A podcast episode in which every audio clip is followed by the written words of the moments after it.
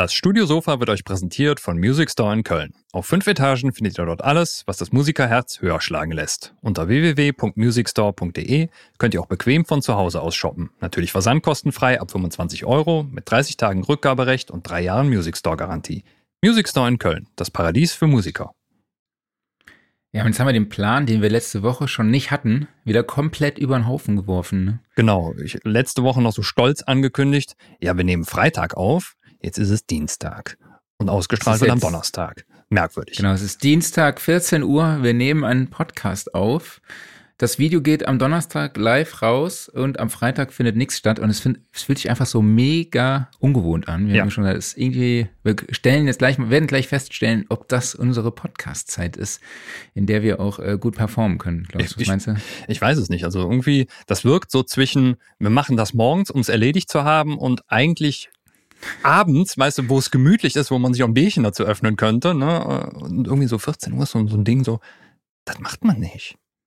Aber ja. Ja, jetzt probieren wir das heute mal aus. Genau, ich höre auf zu heulen. Wahrscheinlich Donnerstag, äh, ich wünsche, wenn ihr das am Donnerstag hört, ich wünsche allen Vätern einen schönen Vatertag. Genau, und schon mal und, Prost. Äh, vielleicht, wenn ihr das hört, sitze ich hoffentlich irgendwo in der Sonne mit einem Bier in der Hand. Ja, ich nicht.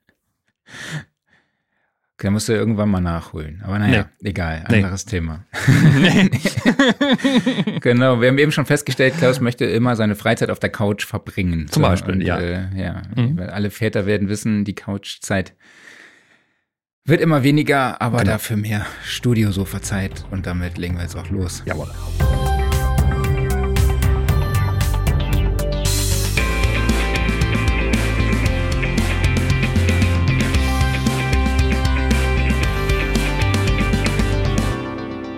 Studiosofa, das, äh, der Sound and Recording Podcast, Ausgabe 115. Fängt schon gut an. Dass hier, dass alle Väter auch diese Woche wieder dabei sind und alle Mütter und äh, ja, ihr wisst schon. Und ich spreche wie immer mit meinem Kollegen Klaus Beeth. Und ich mit Marc Bohn. Und zu Gast ist heute Engineer und Betreiber der Vineyard Recording Studios, Andreas Meyer. Hallo Andreas, schön, dass du da bist. Hallo zusammen, schön, dass ich da sein darf. Hi Andi. Wir sprechen heute darüber, wie man eine Mixing-Session optimal vorbereitet, auch schon durch das Editing. Und wenn ihr Fragen dazu habt, könnt ihr die nicht in die Kommentare stellen, weil wir sind ja gar nicht live. Ja, so ist das. ich habe mir das extra aus meinem Skript rausgelöscht, damit Sehr ich das nicht sage, aber es ist einfach so in der Routine drin. Mhm. Also meine Tochter geht auch aktuell nicht in die Kita. Äh, ja, weil wir verhindern wollen, dass meine schwangere Frau Corona kriegt. Und ich habe die gestern Morgen einfach fertig gemacht so. Und dann fragt meine Frau mich so, was machst du da? Und ich so, ja, das frage ich mir auch gerade. Aber naja, so meine Routinen. Ich weiß nicht, vielleicht kennt der ein oder andere das.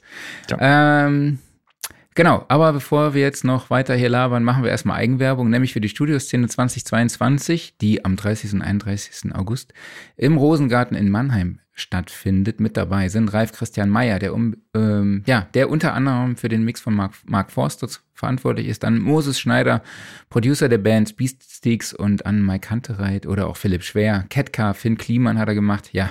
Ja. Finn kann man trotzdem erwähnen. Ne? Kann man erwähnen? Hat kann man trotzdem machen. Ja. Dann, äh, ja, Roy Reckli ist dabei. Die Jungs von zwei, Christoph Assmann, Henning Verlage, Wolfgang Stach, habe ich glaube ich schon gesagt, ähm, und Busy Mo, der auch Bowser, Kollege oder Contra K gemischt hat, und Nils Nöden, der unter anderem Beats produziert für Drake oder Travis Scott. Infos dazu findet ihr unter studioszene.de und da gibt es jetzt auch mehrere Ticketvarianten. Das heißt, äh, wenn ihr in eine Gruppe kommt von bis zu fünf Personen, dann zahlen die ersten beiden 249 Euro fürs Ticket und jeder weitere dann nur noch 100 Euro mehr. Das ist doch was. Klaus, hast du schon eine Gruppe zusammen, mit denen du dann da hinkommen kannst? Ja, die nennt sich äh, Redaktion. okay. Studiosofa, ne? Ja.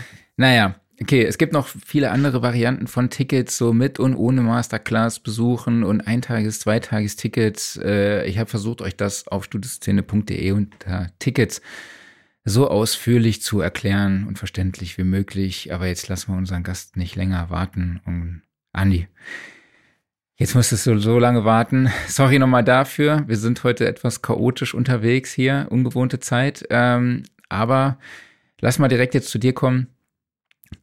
Vineyard Recording Studios, was gehört da zu deinen Tätigkeiten?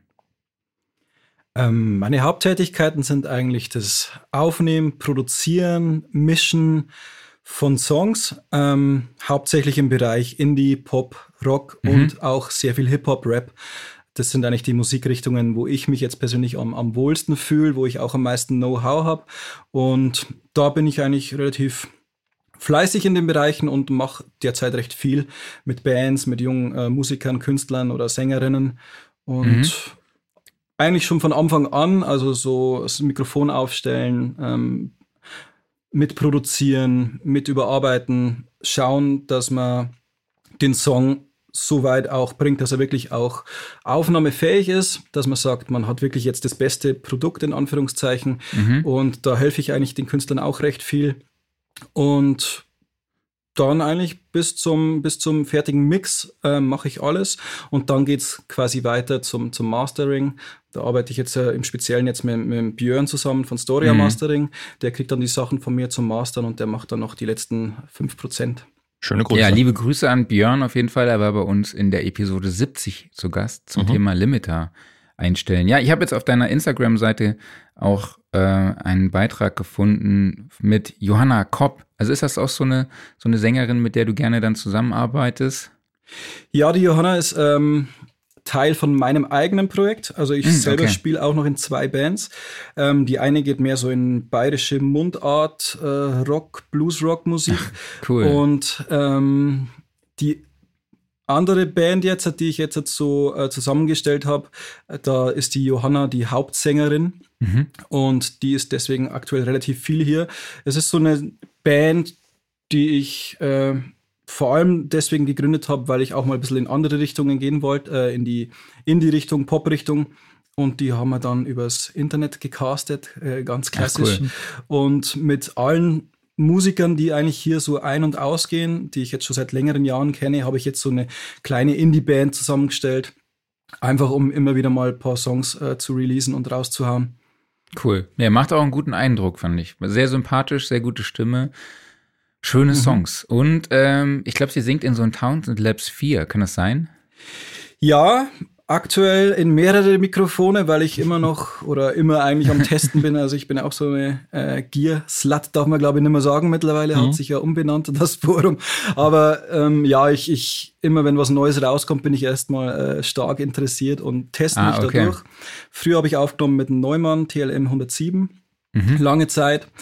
Dann sehr lange mit einem ähm, Brauner und jetzt aktuell ist eigentlich das Townsend für mich die perfekte Lösung, weil ich ja doch sehr viele unterschiedliche Musiker hier habe und bei dem Mikrofon das Tolle halt einfach ist, dass ich im Nachhinein noch die Mikrofonart auswählen kann oder auch die ähm, Richtcharakteristik im Nachhinein mhm. noch auswählen kann. Ich bin jetzt ein bisschen weggekommen, dass ich irgendwie 10, 12 Mikrofone brauche, sondern lieber ein, zwei wirklich ganz gute und das Townsend bietet sich einfach für mich und meine Zwecke perfekt an. Eben mhm. weil ich nie weiß, wer kommt. Es kommen hier wirklich viele äh, Künstler aus verschiedensten Musikrichtungen. Und das ist schon Luxus, wenn man dann sagen kann, ich, ich teste jetzt mal ein AKG-Mikrofon, ich teste jetzt mal ein Neumann oder ein äh, Neumann-Mod und pick dann wirklich genau die Emulation raus, die zu der Stimme am besten passt. Also ich mhm. bin extrem überzeugt von dem Mikrofon und dem ganzen System. Cool. Aktuell wo ich jetzt gerade reinspreche, ist ein neues Mikrofon, United Audio ähm, Twin 87. Ähm, Gibt es erst seit einer Woche. Also ich habe das bei Thomann vorbestellt und da kann man eben zwischen modern und Vintage umschalten. Da haben wir dann einmal okay. das moderne, äh, neu, äh, das, das Vintage äh, U87 und einmal das moderne, das neue, das AI. Und da kann man dann zwischen den verschiedenen Charakteristiken auswählen. Finde ich ganz interessant. Und ich suche noch jemanden, der, ja. Ich suche noch jemanden, der einen Testbericht dazu schreibt. das ist gerade eine Bewerbung von dir. können wir mal drüber reden, ja, können wir gerne mal machen. Also ich habe jetzt äh, so ein paar Rapper damit aufgenommen. Mhm. War ich jetzt äh, nicht hundertprozentig überzeugt, muss ich sagen. Okay. Ähm, zumindest ähm, was ich jetzt so auf die ersten paar Tage gemacht habe. Gesang habe ich bis jetzt noch nicht getestet. Ähm, da bin ich schon mal sehr zuversichtlich, dass das da auf jeden Fall besser funktionieren wird. Ähm, aber wie es ist, man muss einfach das Werkzeug auch ein bisschen kennenlernen und, und sich ein bisschen länger damit auseinandersetzen. Ähm, und dann denke ich, was zumindest die Leute in den Foren schreiben, soll es ja überragend sein. vor allem auch für den Preis. Es ist, mhm. glaube ich, recht fair. Und ja, ja halt es ist halt auch wieder ein flexibles Mikro. Ja, können wir gerne machen, ja. Einen interessanten Aspekt, den wir jetzt gerade eben erst rausgefunden haben, du machst das, du betreibst das Studio praktisch nebenberuflich und machst mhm. noch was ganz anderes hauptberuflich. Genau, also ich bin hauptberuflich, bin ich äh, Lehrer hier in Bayern verbeamtet und unterrichte in der Mittelschule. Ähm, und nebenbei mache ich quasi mein Studio. Ich habe das 2018 gebaut, ähm, quasi in meinem ähm, Hof. Also wir haben so ein altes Haus von meinen Urgroßeltern übernommen und haben das komplett kernsaniert. Und auf der anderen Seite vom Hof war so ein kleiner Gebäudekomplex aus Garagen und so, so Schuppen. Ähm, und den habe ich dann komplett saniert und mir das Studio daraus gebaut. 2018 war das. Kann man sich übrigens auch auf YouTube anschauen. Also ich habe da so ein Video gemacht. Ähm, Ach, cool. Hat mittlerweile ja hm. fast cool. 300.000 Klicks. Also hm. das ist wow. irgendwie voll ja. durch die Decke gegangen. Hm. Obwohl ich da einfach nur so eine ganz billige Slideshow gemacht habe und in meinem schlechtesten Englisch das Ganze moderiert habe. Ähm, aber äh, da kann man eben auch sehen, wie das Studio so entstanden ist, wie es vorher ausgeschaut hat, was ich so gemacht habe. Also das wäre vielleicht für den einen oder anderen ganz interessant zu sehen. Und seitdem bin ich eben dabei, dass ich so das Studio bekannt mache, dass ich mich selber hier ein bisschen in dem Feld auch äh, profiliere, dass ich immer mehr Kontakte knüpfe, immer mehr Bands zu mir kommen, immer, mit immer mehr Künstlern auch arbeite. Und mittlerweile ist eigentlich relativ schnell gegangen, dass ich eigentlich relativ gut ausgebucht bin. Die Arbeit geht mir eigentlich jetzt selten aus im Studio. Es mhm. gibt immer irgendwelche Songs, an die man arbeiten muss, irgendwelchen Projekten. Ähm, und da bin ich eigentlich relativ gut beschäftigt neben der Arbeit, ja. Cool. Jetzt hast du ja schon so ein bisschen was über dein Studio erzählt, also dass es auf dem Hof ist, in einem ehemaligen Garagen. Scheunenkomplex. Mhm. äh, aber gib uns doch mal vielleicht so einen kleinen verbalen Rundgang. Wie kann man sich dein Studio vorstellen und wie ist es räumlich aufgeteilt? Also es hat ungefähr so circa 40 Quadratmeter im, im Gesamten. Ähm, wenn man von außen reingeht, dann kommt man erstmal in so einen Vorraum. Ähm, da hängen dann die ganzen Kabel an der Wand, die Mikrofonstände und so weiter. Da ist auch ein großer Kühlschrank randgefüllt mit äh, frischem hellem. Ja. also da kann man sich immer jederzeit bedienen, äh, wird auch sehr gut angenommen. Also ich bin sehr oft beim Getränkemarkt, um den wieder aufzufüllen. Und wenn man dann rechts reingeht, die Tür, die man jetzt hier hinter mir sieht, da kommt man dann in die Regie. Ähm, hier nehme ich aber auch auf. Also ich kann komplette Live-Recordings fahren in meinem Studio mit Schlagzeug, äh, mit, mit kompletten Bandbesetzungen. Ähm, das mache ich hier in dem großen Raum. Und dann gibt es noch eine, eine Gesangskabine, also noch einen zweiten Raum, der dann durch so eine ähm, Glasscheibe quasi abgetrennt ist, kann man jetzt hier zumindest im Video auch hinter mir sehen. Ähm, da nehme ich dann Gesang überwiegend auf, aber auch Gitarren. Ich habe da drin Saxophon, Trompeten, Tuba sogar schon aufgenommen. Also da stelle ich dann alles rein, was ich ein bisschen isoliert, ein bisschen trockener haben will. Oder eben gerade bei, bei Live-Recordings steht dann da der Sänger drin und performt dann mit der Band und auch schön isoliert, dass man im Nachhinein im Mix einfach sauber arbeiten kann. Genau, das ist so der, der Grundriss vom Studio. Es ist relativ übersichtlich, aber ich finde, für die äh, Musik, die ich produziere, ist es von der Größe eigentlich optimal. Ähm, muss man ja letztendlich irgendwie heizen und, und größer bräuchte ich es eigentlich gar nicht. Ja. Und also bis jetzt bin ich nicht an die Grenzen gestoßen. Ich will dieses Jahr eventuell live eine kleine Blaskapelle aufnehmen. Also das, das wird dann interessant. Ähm, da muss ich mal schauen, ob das dann alles so funktioniert. Ähm, aber da bin ich eigentlich relativ zuversichtlich, dass das auch klappt. Cool. Genau. Also ich glaube, weil du schon gerade Heizung angesprochen hast, äh, das Outboard, was man da auch in deinem Rack sieht, heizt wahrscheinlich auch ganz gut. Ich glaube, ich sehe da auch den SPL Gold Mic. Kann das sein? Goldmike mhm. SPL, also ich bin über, überhaupt ein großer SPL-Fan irgendwie. Also ich finde den Support auch relativ gut und auch relativ preisgünstig, äh, das Equipment und trotzdem in einem guten ähm, Qualitätsbereich. Ähm, Goldmark, natürlich, ich glaube, der ist in jedem äh, Studio irgendwie zu finden. Ähm, ich habe auch den Channel One von, von SPL, da spreche ich gerade durch. Der ist eigentlich so für Hip-Hop-Aufnahmen, Gesangsaufnahmen optimal, weil ich kann so leicht vorkomprimieren, ich kann so ein bisschen die Esser äh, reinziehen. leicht Equalizer-Einstellungen machen. Hat sogar eine Zerre drin. Und da kann man mhm. die Vocals äh, bei der Aufnahme schon ein bisschen vordesignen, vorgestalten, so wie man es dann später haben will. Ansonsten ist so mein Herzstück vom, vom Studio eigentlich mein Presonus Quantum Thunderbolt Interface. Ähm, erweitert dann mit zwei ähm, ADAT äh, dann komme ich auf insgesamt 24 Kanäle, ja, die ich dann live aufnehmen kann. Und ja, manchmal braucht man auch mehr Kanäle. Also das ist, ist ganz gut, dass man genug Eingangskanäle hat. Ja. Absolut. Ähm, ja, wenn wir jetzt mal in das Thema einsteigen, also Editing, ne, Mix ordentlich vorbereiten. Jetzt gibt es ja vielleicht die eine oder andere Sache, die man vielleicht dann doch eher, ja, wo man vielleicht auch gar nicht weiß, ist das jetzt Editing oder ist das äh, Mixing, ne? Oder beziehungsweise wo hört Editing auf und wo fängt Mixing an? Was zählt denn für dich jetzt mal so vielleicht grob, ohne zu sehr ins Detail zu gehen, alles zum Feld Editing? Also für mich ist Editing das Vorbereiten, ähm, bevor es dann letztendlich zum eigentlichen Mix geht, wo ich mich dann wirklich auf den Klang irgendwie konzentriere, auf Effekte konzentriere, auf Frequenzen oder auf Hallräume, Delays und so weiter. Alles, mhm. was ich vorher machen muss, dass wenn ich sage, ich habe den Song jetzt aufgenommen, produziert, die Spuren sind drin, jetzt könnte ich ihn laufen lassen, ohne dass groß Fehler drin sind. Weil mhm. bei jeder Aufnahme, es gibt nie die perfekte Aufnahme, also habe ich jetzt noch nie erlebt und wahrscheinlich hat es auch noch überhaupt niemand erlebt, dass jemand wirklich perfekt aufs Grid spielt oder dass die Sängerin sich nicht doch mal irgendwo im Ton äh, vergreift mhm. ähm, oder dass irgendwelche kleinen Störgeräusche vielleicht im Hintergrund sind. Ähm, und einfach die Spuren dann so weit schneiden, vorbereiten, auch tunen zähle ich dazu. Mhm. Ähm, also alles, was die zeitliche Ebene betrifft oder die Tonhöhen betrifft oder einfach die Sauberkeit vom, vom Ausgangsmaterial, das zähle ich dann zum Editing. Und das grenze ich jetzt persönlich auch sehr stark vom Mixing ab. Also ich mache dann eigentlich von jedem Projekt erstmal das Aufnahmeprojekt. Mhm. In dem Aufnahmeprojekt ähm, schneide ich dann, editiere ich dann auch. Und wenn das fertig ist, wenn ich soweit zufrieden bin, dass ich sage, ja, perfekt, so kann man es jetzt lassen, dann speichere ich das, mache ein Backup davon und dann erstelle ich davon eine neue Datei, äh, die ich dann auch anders benenne, den nenne ich dann Datei Mix.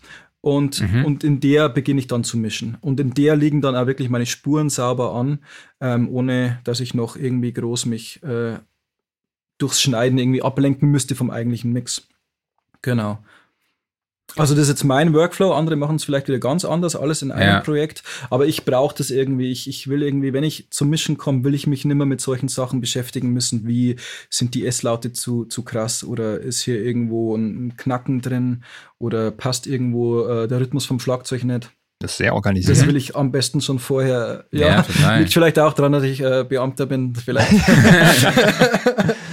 vielleicht ist das der Charakter, der dann auch in der Tontechnik irgendwo durchstrahlt. Ja, das kann gut sein. Ja, effizientes Arbeiten. Ja, ne? absolut. Das ist richtig gut. Ähm, was glaubst du denn, oder beziehungsweise warum ist Editing heute auch so relevant? hat es vielleicht auch schon so was mit einer Hörgewohnheit zu tun, dass man, ne, dass Leute auch schon vielleicht denken, ja, es muss getuned sein, es muss alles im Takt sein oder wie, was glaubst du, warum man Editing oder braucht, beziehungsweise warum es dann auch so wichtig ist, um einen Mix optimal vorzubereiten? Also ich glaube, da muss man auch wieder differenzieren von Musikstil zu Musikstil, weil ich glaube, es gibt auch Musikbereiche, da wo Editing äh, so gut wie gar nicht äh, vollzogen wird oder ganz wenig. Ähm, wenn wir mal in den klassischen Bereich reinschauen oder in Jazz, ich denke, dass da weitaus weniger editiert wird. Mhm. als jetzt zum Beispiel bei äh, modernen Trap-Songs oder bei Pop-Songs. Ähm, und ich glaube schon, dass die Hörgew äh, Hörgewohnheiten einfach immer mehr dahin abzielen, generell jetzt gesehen, dass man halt immer ein besseres äh, Produkt erwartet, hat sich die letzten Jahrzehnte vielleicht auch durch die ganzen Möglichkeiten, die man heute hat, auch einfach von selbst ergeben. Wenn wir mal zurückdenken an die 50er, 60er Jahre, wo man noch wirklich manuell mit Hand äh, die Bandrollen geschnitten hat, mhm. äh, die Tapes. Das war natürlich ein Riesenaufwand und mit ewig viel Geld und Zeit verbunden. Heutzutage durch die moderne äh, digitale Musikproduktion in der DAW kann man einfach alles viel schneller, einfacher und sauberer machen. Und deswegen machen es auch die Leute. Und die Ergebnisse werden immer sauberer, mhm. ähm, immer weniger fehlerbehaftet. Ob das gut oder schlecht ist, darüber lässt sich natürlich streiten. Ähm, aber es ist auf jeden Fall doch so in die Hörgewohnheit der, der normalen Hörer auf jeden Fall mit eingegangen. Also ich glaube, der, der Standard, der heutzutage so im Radio zu hören ist oder auf YouTube zu sehen ist, der ist schon sehr hoch. Da, da kann man sich kaum noch Fehler erlauben irgendwo. Wenn man an alte Aufnahmen denkt, da hört man dann doch äh, hier und da mal einen Schnitt mhm. oder einen Knackser im Hintergrund. Das gibt es eigentlich immer weniger. Zumindest jetzt in, der, äh, in dem Musikbereich, wo ich tätig bin. Ja. Wenn man jetzt nochmal einen Schritt zurück geht, also wir kommen ja gleich zu deinen Workflows im Editing, zu den einzelnen Instrumentengruppen. Aber hm, was geschieht dann bereits vor dem Editing? Du hast uns ja schon so ein bisschen Einblick in dein Beamtentum gegeben. Aber äh, genau, wie sieht denn so eine Vorbereitung einer Session aus, äh, bevor es dann auch mit dem Editing vielleicht auch losgeht? Also, da ich ja eigentlich überwiegend so arbeite, dass die Songs bei mir im Studio entstehen, ähm, ist es jetzt nicht so, dass ich jetzt Spuren relativ häufig zugeschickt bekomme, weil mhm. ich wirklich äh, von Anfang an involviert bin. Das heißt, ich schaue schon bei der Aufnahme, dass das so sauber wie möglich ist und dass so wenig äh, Fehlerquellen wie möglich drin sind. Ich, ich beschrift auch von Anfang an natürlich gleich alles. Ich denke, das ist auch Standard mittlerweile. Ähm, Farbcodes und so weiter, dass man sich ein bisschen auskennt im, im Projekt mache ich dann meistens so, ja, ich meine, wenn, wenn, wenn man den Song selber produziert, selber mit aufnimmt, dann, dann weiß man, wann kommt der Refrain, wo ist das Outro und so weiter und so fort.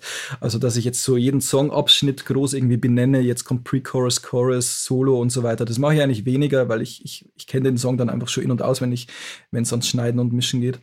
Mhm. Aber klar, benennen, ähm, sauber, ähm, auch vielleicht schon Gruppen erstellen, Unterordner, ähm, die Lautstärken ist, ist, ist mir ganz wichtig, dass irgendwie alles in einem Bereich ist, äh, wo ich dann, wenn es dann ums Mischen geht, ähm, in einem sauberen Bereich fahre. Also ich, ich pegel jetzt eigentlich immer alles so auf minus 12 dB ein.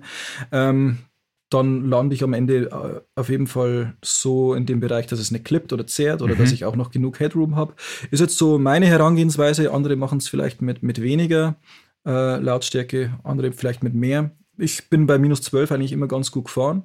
Heißt, wenn ich jetzt hier meine ganzen Spuren liegen habe, dann, dann gehe ich eigentlich jeden Channel erstmal durch und, und regle mit, der, mit, der, mit dem Eingangsgain bei Studio One so weit, dass ich sage, das ist in einem guten Bereich, wenn es noch nicht in der Aufnahme geschehen ist.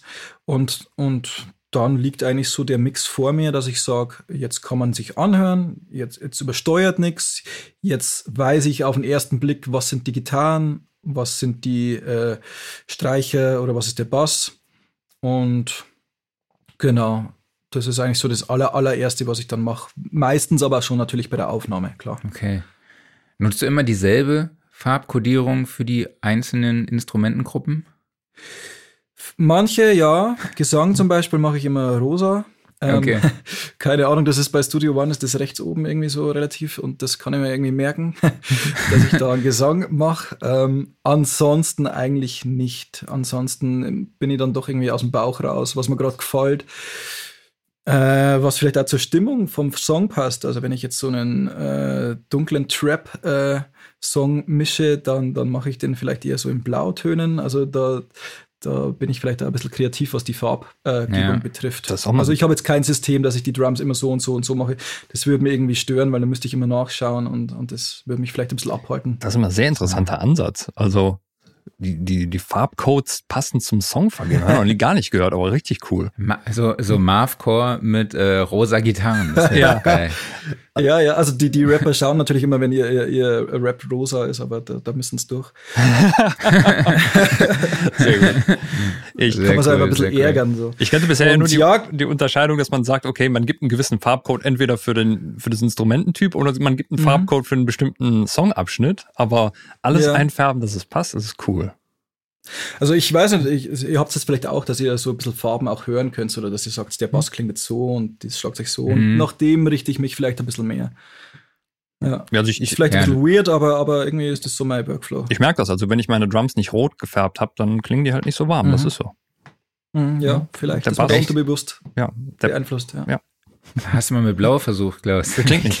Klingt nicht, absolut nicht. Nee, nee. Äh, oder rot, meine ich. Wenn Drums nicht rot sind, dann Klingen nee. die nicht. Nee. Grün auch Muss mal einen AB-Vergleich machen dann, Blindtest. Ja. Genau. Wird das definitiv eine, anders sein. Ein Klangvergleich ja, nochmal. So. Das wäre doch eine Episode wert. Mhm. in Cubase kannst du die Farben ja, ja, auch benennen. Da kannst du ja auch sagen, äh, rot heißt Drums oder sowas, ne? Oder grün heißt Bass ah, okay. sowas. Dann Aber da ist ja auch am alles, Sinn, ja. Hm? das ist ja auch am Anfang immer alles ausgegraut. Da denke ich immer, das ist alles gemutet. Das ist richtig irgendwie. trist. Aber das kannst du auch einstellen. Das ist echt trist. Mhm. Ja, Gott sei Dank. Ähm, genau, jetzt vielleicht gehen wir mal so die ersten Schritte durch, ohne jetzt vielleicht so grob auf die einzelnen Elemente zu gehen. Was ist so, so das Erste, worauf du das dann beim Editing achtest oder beziehungsweise schon äh, im Recording oder Mixing so, wo du sagst, ah, da war vielleicht ein Störgeräusch oder ein Brummen oder so. Sind es solche Sachen, auf die du dann erstmal achtest? Also Brummen und so weiter, Störgeräusche schaue ich natürlich, dass ich äh, eliminiere und zwar schon bei der Aufnahme. Das sollte eigentlich nicht vorkommen. Manchmal äh, überhört man dann aber doch was natürlich. Also man, man macht natürlich auch als Ingenieur Fehler. Ähm, das erste, was ich eigentlich so schaue, sind wirklich die, die Levels, die Lautstärken und dann durch Comping quasi schauen, dass ich mhm. ähm, die bestmögliche Aufnahme von Nebeninstrument oder vom Gesang quasi schon durchs Comping ähm, erstelle. Das ist eigentlich, mache ich aber halt immer mit dem Künstler dann meistens auch zusammen. Das heißt, mhm. wir nehmen dann von, von dem Gesang den Song vielleicht 15 Mal auf oder die Passage. Und wenn der komplette Take, der Vocal Take von dem Track dann aufgenommen ist, dann kommt der Künstler rüber, wir hocken uns gemeinsam vor den Rechner und gehen dann die einzelnen äh, Comps-Ebenen durch und, und wählen dann den perfekten Schnitt aus. Und dadurch wird eigentlich schon relativ viel vorweggenommen, wo ich gar nicht schneiden muss, äh, wo ich nicht irgendwie die Tonhöhen pitchen muss, weil ich einfach durch die durch das Comping die Möglichkeit habe, dass ich schon so einen guten Take wie möglich einfach ähm, auf der DAW anlegen habe. Das ist für mich jetzt eigentlich schon mal das Allerwichtigste. Das, bei Studio One äh, funktioniert es für mich wunderbar und, und schnell. Ähm, bringt auch einen riesen äh, richtigen Vorteil. Also es geht natürlich mittlerweile in jeder DAW. Ähm, klar, heißt halt dann anders. Bei, bei Studio One heißt das Ganze Ebenen.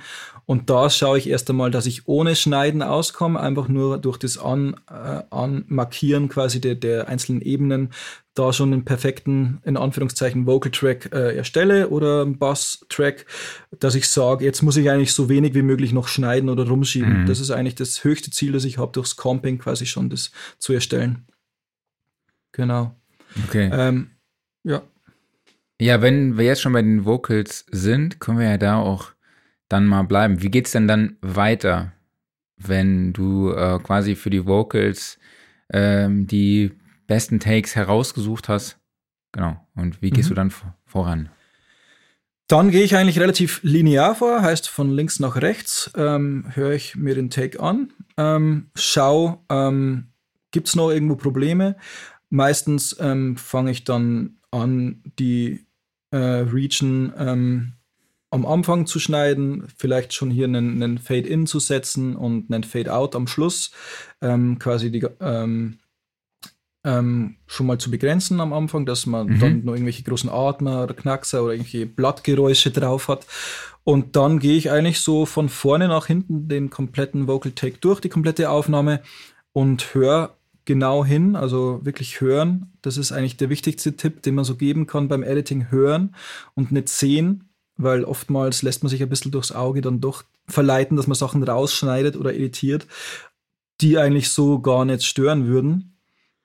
Und dann gehe ich wirklich von A bis Z durch, schneide Atmer oder mache äh, S-Laute leiser, ähm, Pitch äh, die, die Vocals äh, da, wo ich sie brauche. Das sind dann alles so Sachen, die ich dann eigentlich bei jedem Instrument mache. Und da kann man jetzt natürlich äh, sehr viel Zeit verbringen. Gerade bei Vocals finde ich es am allerwichtigsten, dass die sauber editiert sind. Ähm, mhm. Das erste, also wirklich mal so mit dem, mit der ähm, äh, Lautstärke, Gain, Clip Automation mhm. heißt es, glaube ich, ähm, dass man quasi erstmal durchgeht und man macht die Vocals erst einmal ein bisschen von der Lautstärke ein bisschen gleichmäßiger. Ähm, P, K, T-Laute, die ziehe ich meistens ein bisschen runter, wenn es störend sind. Ähm, wenn irgendwo Schmatzgeräusche sind vom Mund, die mache ich dann auch äh, oft mit dieser ähm, Gain-Automation leiser. Und schaue einfach, dass das, was mich irgendwie stört, das, was mich irgendwie triggert, im negativen Sinn, dass ich das dann schon mal äh, eliminiere. Okay, und also da bin ich leider ein bisschen heikel, was so gerade so, so Schmatzgeräusche und, und PTK-Sachen betrifft. Das, das, das stört mich einfach extrem. Das okay. ist das Erste, was ich irgendwie schaue, dass ich äh, verschwinden lasse. Also das machst du manuell mit einer Lautstärke, Lautstärke-Automation quasi? Oder hast du da Kommt Tools? drauf an. Also es gibt beide Möglichkeiten. Als erste, was ich versuche, ist immer das mit der Lautstärke zu machen weil es für mich am natürlichsten ist und auch am wenigsten äh, fremde Plugins irgendwie beinhaltet. Mhm. Ähm, Gerade aber auch was S-Laute betrifft, ähm, arbeite ich sehr viel mit Melodyne. Ähm, habe ich jetzt für mich irgendwie rausgefunden, dass das der beste Workflow ist. Früher habe ich mhm. natürlich ganz normal mit, mit, mit DSer und so gearbeitet, aber der bearbeitet halt dann wirklich das, das, den Vocal äh, von Anfang bis Ende. Das heißt, er nimmt man auch da Höhen weg, wo ich sie vielleicht gerne hätte und macht insgesamt das Signal dann doch ein bisschen dumpf. Ähm, und das will man ja nicht unbedingt. Mhm. Das heißt, ich gehe eigentlich auch hier rein, öffne Melodyne ähm, in der DAW. Ähm, durch das ARA kann ich quasi die Melodyne mittlerweile ja auch in der DAW selber nutzen. Und da gibt es dieses äh, Sibilanten-Lautstärke-Tool.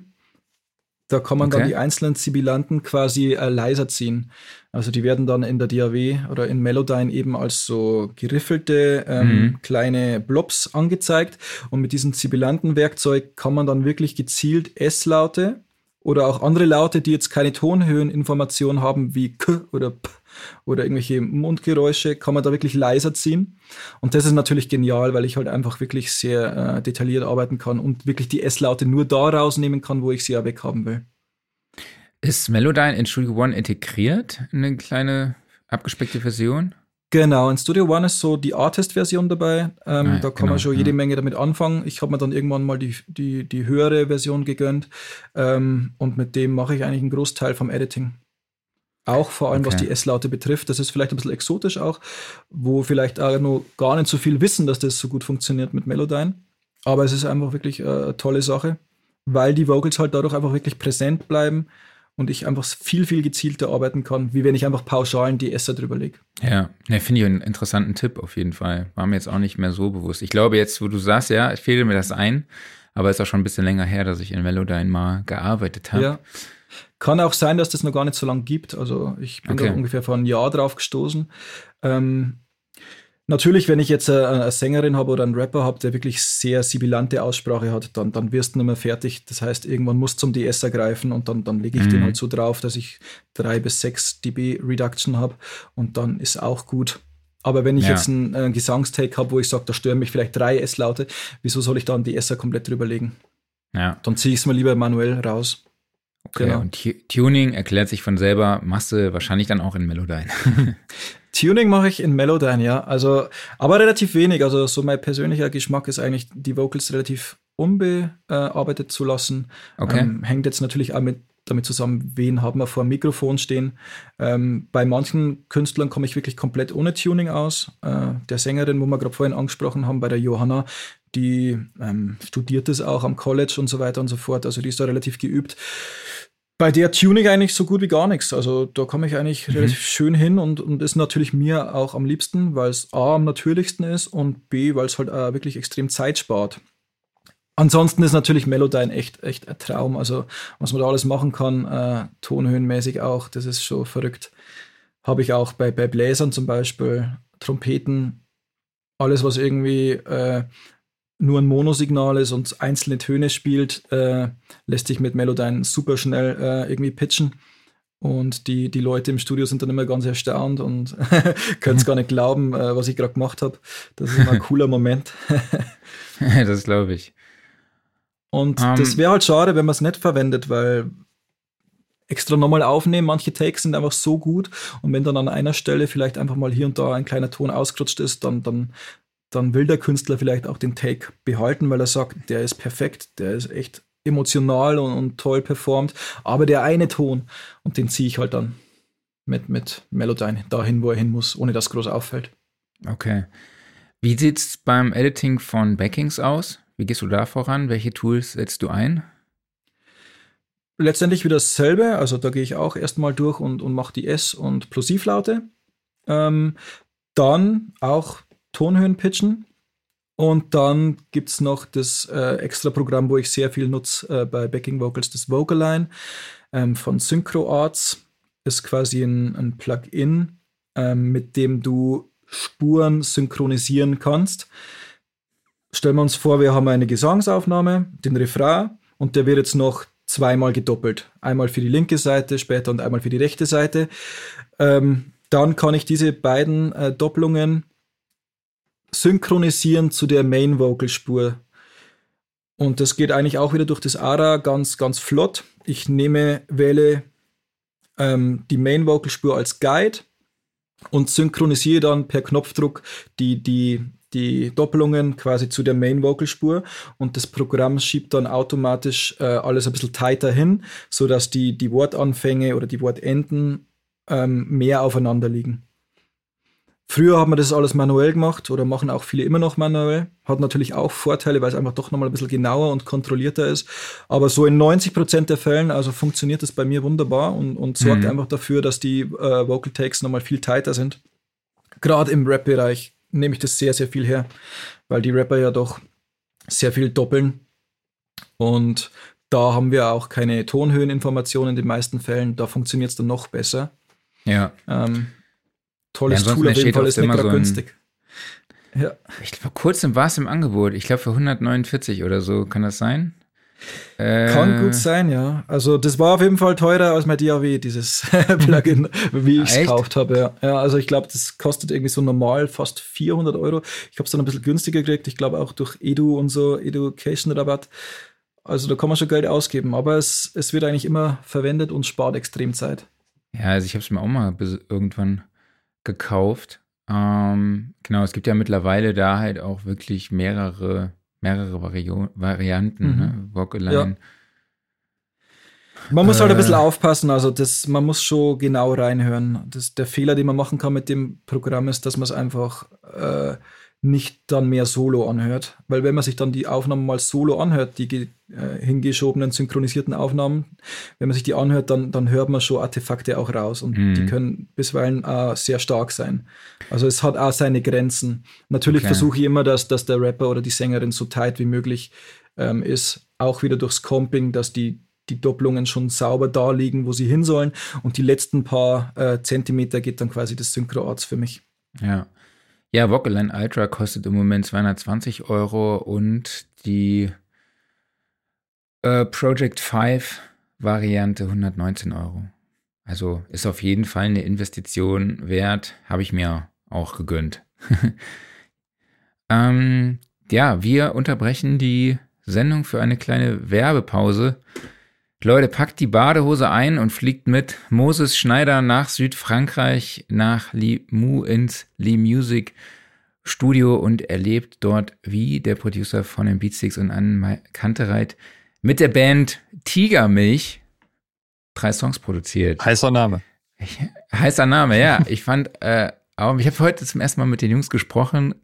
Super Typen natürlich.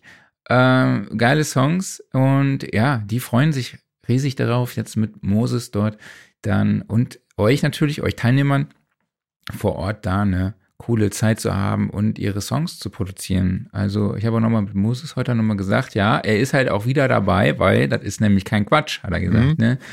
Das ist äh, eine coole Nummer, sonst, wie gesagt, wäre er nie nochmal dabei gewesen. Der Workshop findet statt vom 8. bis 12.8. Da habe ich kurz überlegt, äh, wo ist jetzt das richtige Datum? Genau. Vom 8. bis 12.8. 12. Äh, fünf Tage Recording Workshop mit Moses Schneider im exklusiven High-End-Studio Lee Music in Limoux. Mit im Preis enthalten sind sechs Übernachtungen, Unterbringen auf einem traumhaften Anwesen. Ich meine, Leute, schaut euch das Video an bei uns auf der Website und die Bilder. Es ist wirklich, äh, ja, ich sag mal, französische, wie sagt man, Kultur, äh, Französ französisches Gedöns. Dann nehmen wir es einfach mal. Also aber sehr reinwendig. Äh, all, in ja, All-Inclusive-Verpflegung mit drin. Äh, genau, Einzelpreis kostet es 1999 Euro zuzüglich der Mehrwertsteuer, aber auch für jede weitere Buchung erhaltet ihr dann einen Rabatt von 200 Euro. Also, äh, es ist viel Geld, ich weiß, aber wie gesagt, eine Woche Recording-Workshop mit Moses Schneider da gibt's schon Le Leute, die da äh, 2000 Euro alleine dafür verlangen, ja, und ihr kriegt dann hier halt nur für 2000 Euro komplett die In äh, Unterkunft und halt auch noch Verpflegung, all-inclusive und einfach eine tolle Zeit in traumhafter Umgebung. Ja, das ist der absolute Infos Wahnsinn. Dazu findet ihr, genau, das ist der absolute Wahnsinn. Äh, Infos unter soundrecording.de slash studio live sessions. Ja, wie der Kollege schon sagte, dann fliegst du da rüber und dann äh, hast du da französisches Gedöns, ne? Genau. Was auch immer das heißen mag.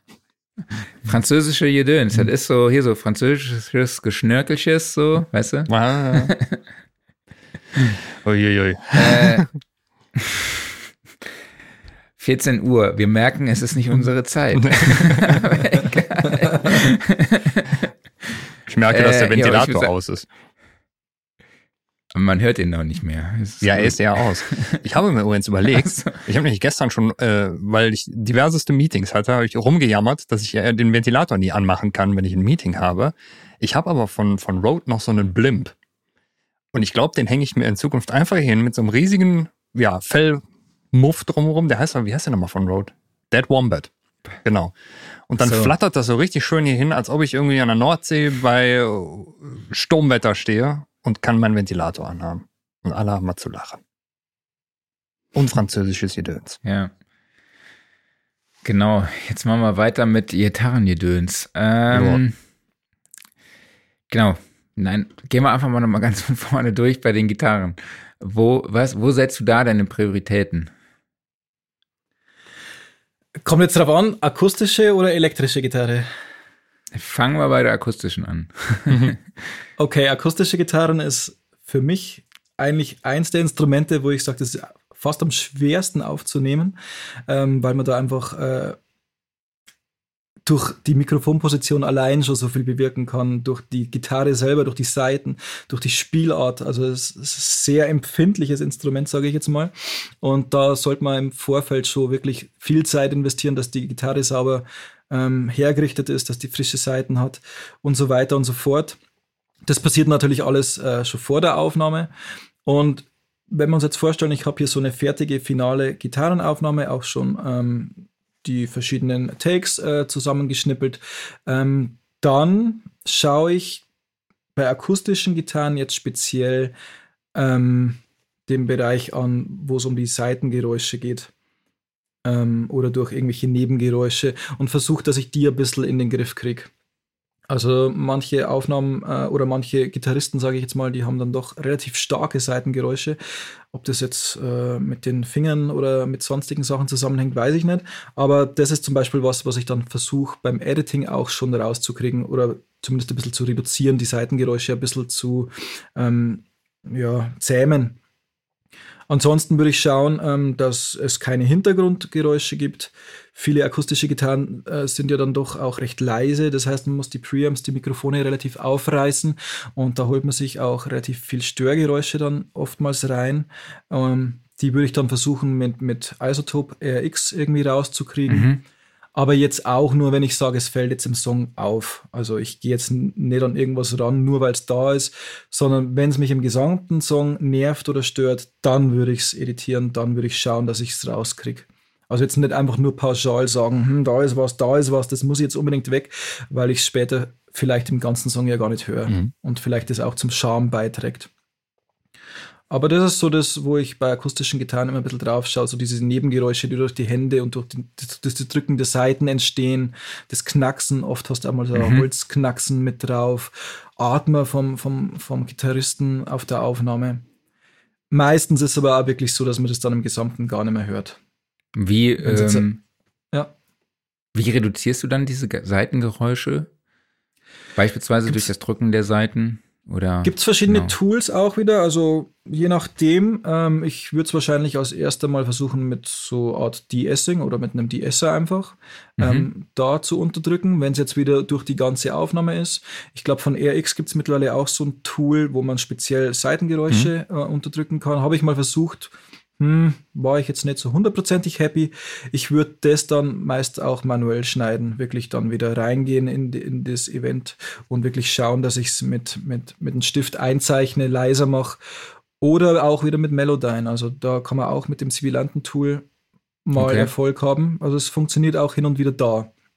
Also am meisten würde ich es hier wahrscheinlich wieder manuell machen, äh, durch die Lautstärke einfach. Okay. Und wo sind für dich die größten Unterschiede im Vergleich zum Editing von E-Gitarren? Ich finde halt bei E-Gitarren ist es so, dass es relativ, für mich jetzt zumindest wenig zu editieren gibt, weil die meistens dann auch recht verzerrt sind und mhm. ich eh erstmal so eine richtige Wurst vor mir liegen habe, ja, was so ja, was soll ich da groß schneiden, was soll ich da groß editieren? Meistens hört man es auch bei der E-Gitarre relativ schnell, wenn man irgendwo schneidet, weil wenn man Crossfade setzt, bei verzerrten E-Gitarren hört man es dann doch relativ stark, finde ich. Ähm, da würde ich einfach bei der Aufnahme besonders darauf achten, dass das sauber eingespielt ist. Ansonsten mache ich bei E-Gitarren eigentlich relativ wenig, nur am Anfang wieder Fade in, am Ende Fade out und schauen, wenn äh, Geräusche drauf sind, dass ich jetzt Geräusche vom Amp zum Beispiel, Surren oder Brummen, das würde ich, wenn es stört, schon versuchen rauszubekommen. Ähm, auch wahrscheinlich RX wäre da meine, meine erste Wahl, dass ich sage, ich bringe das, das Amp-Brummen, Amp-Surren ein bisschen leiser oder, oder ganz weg.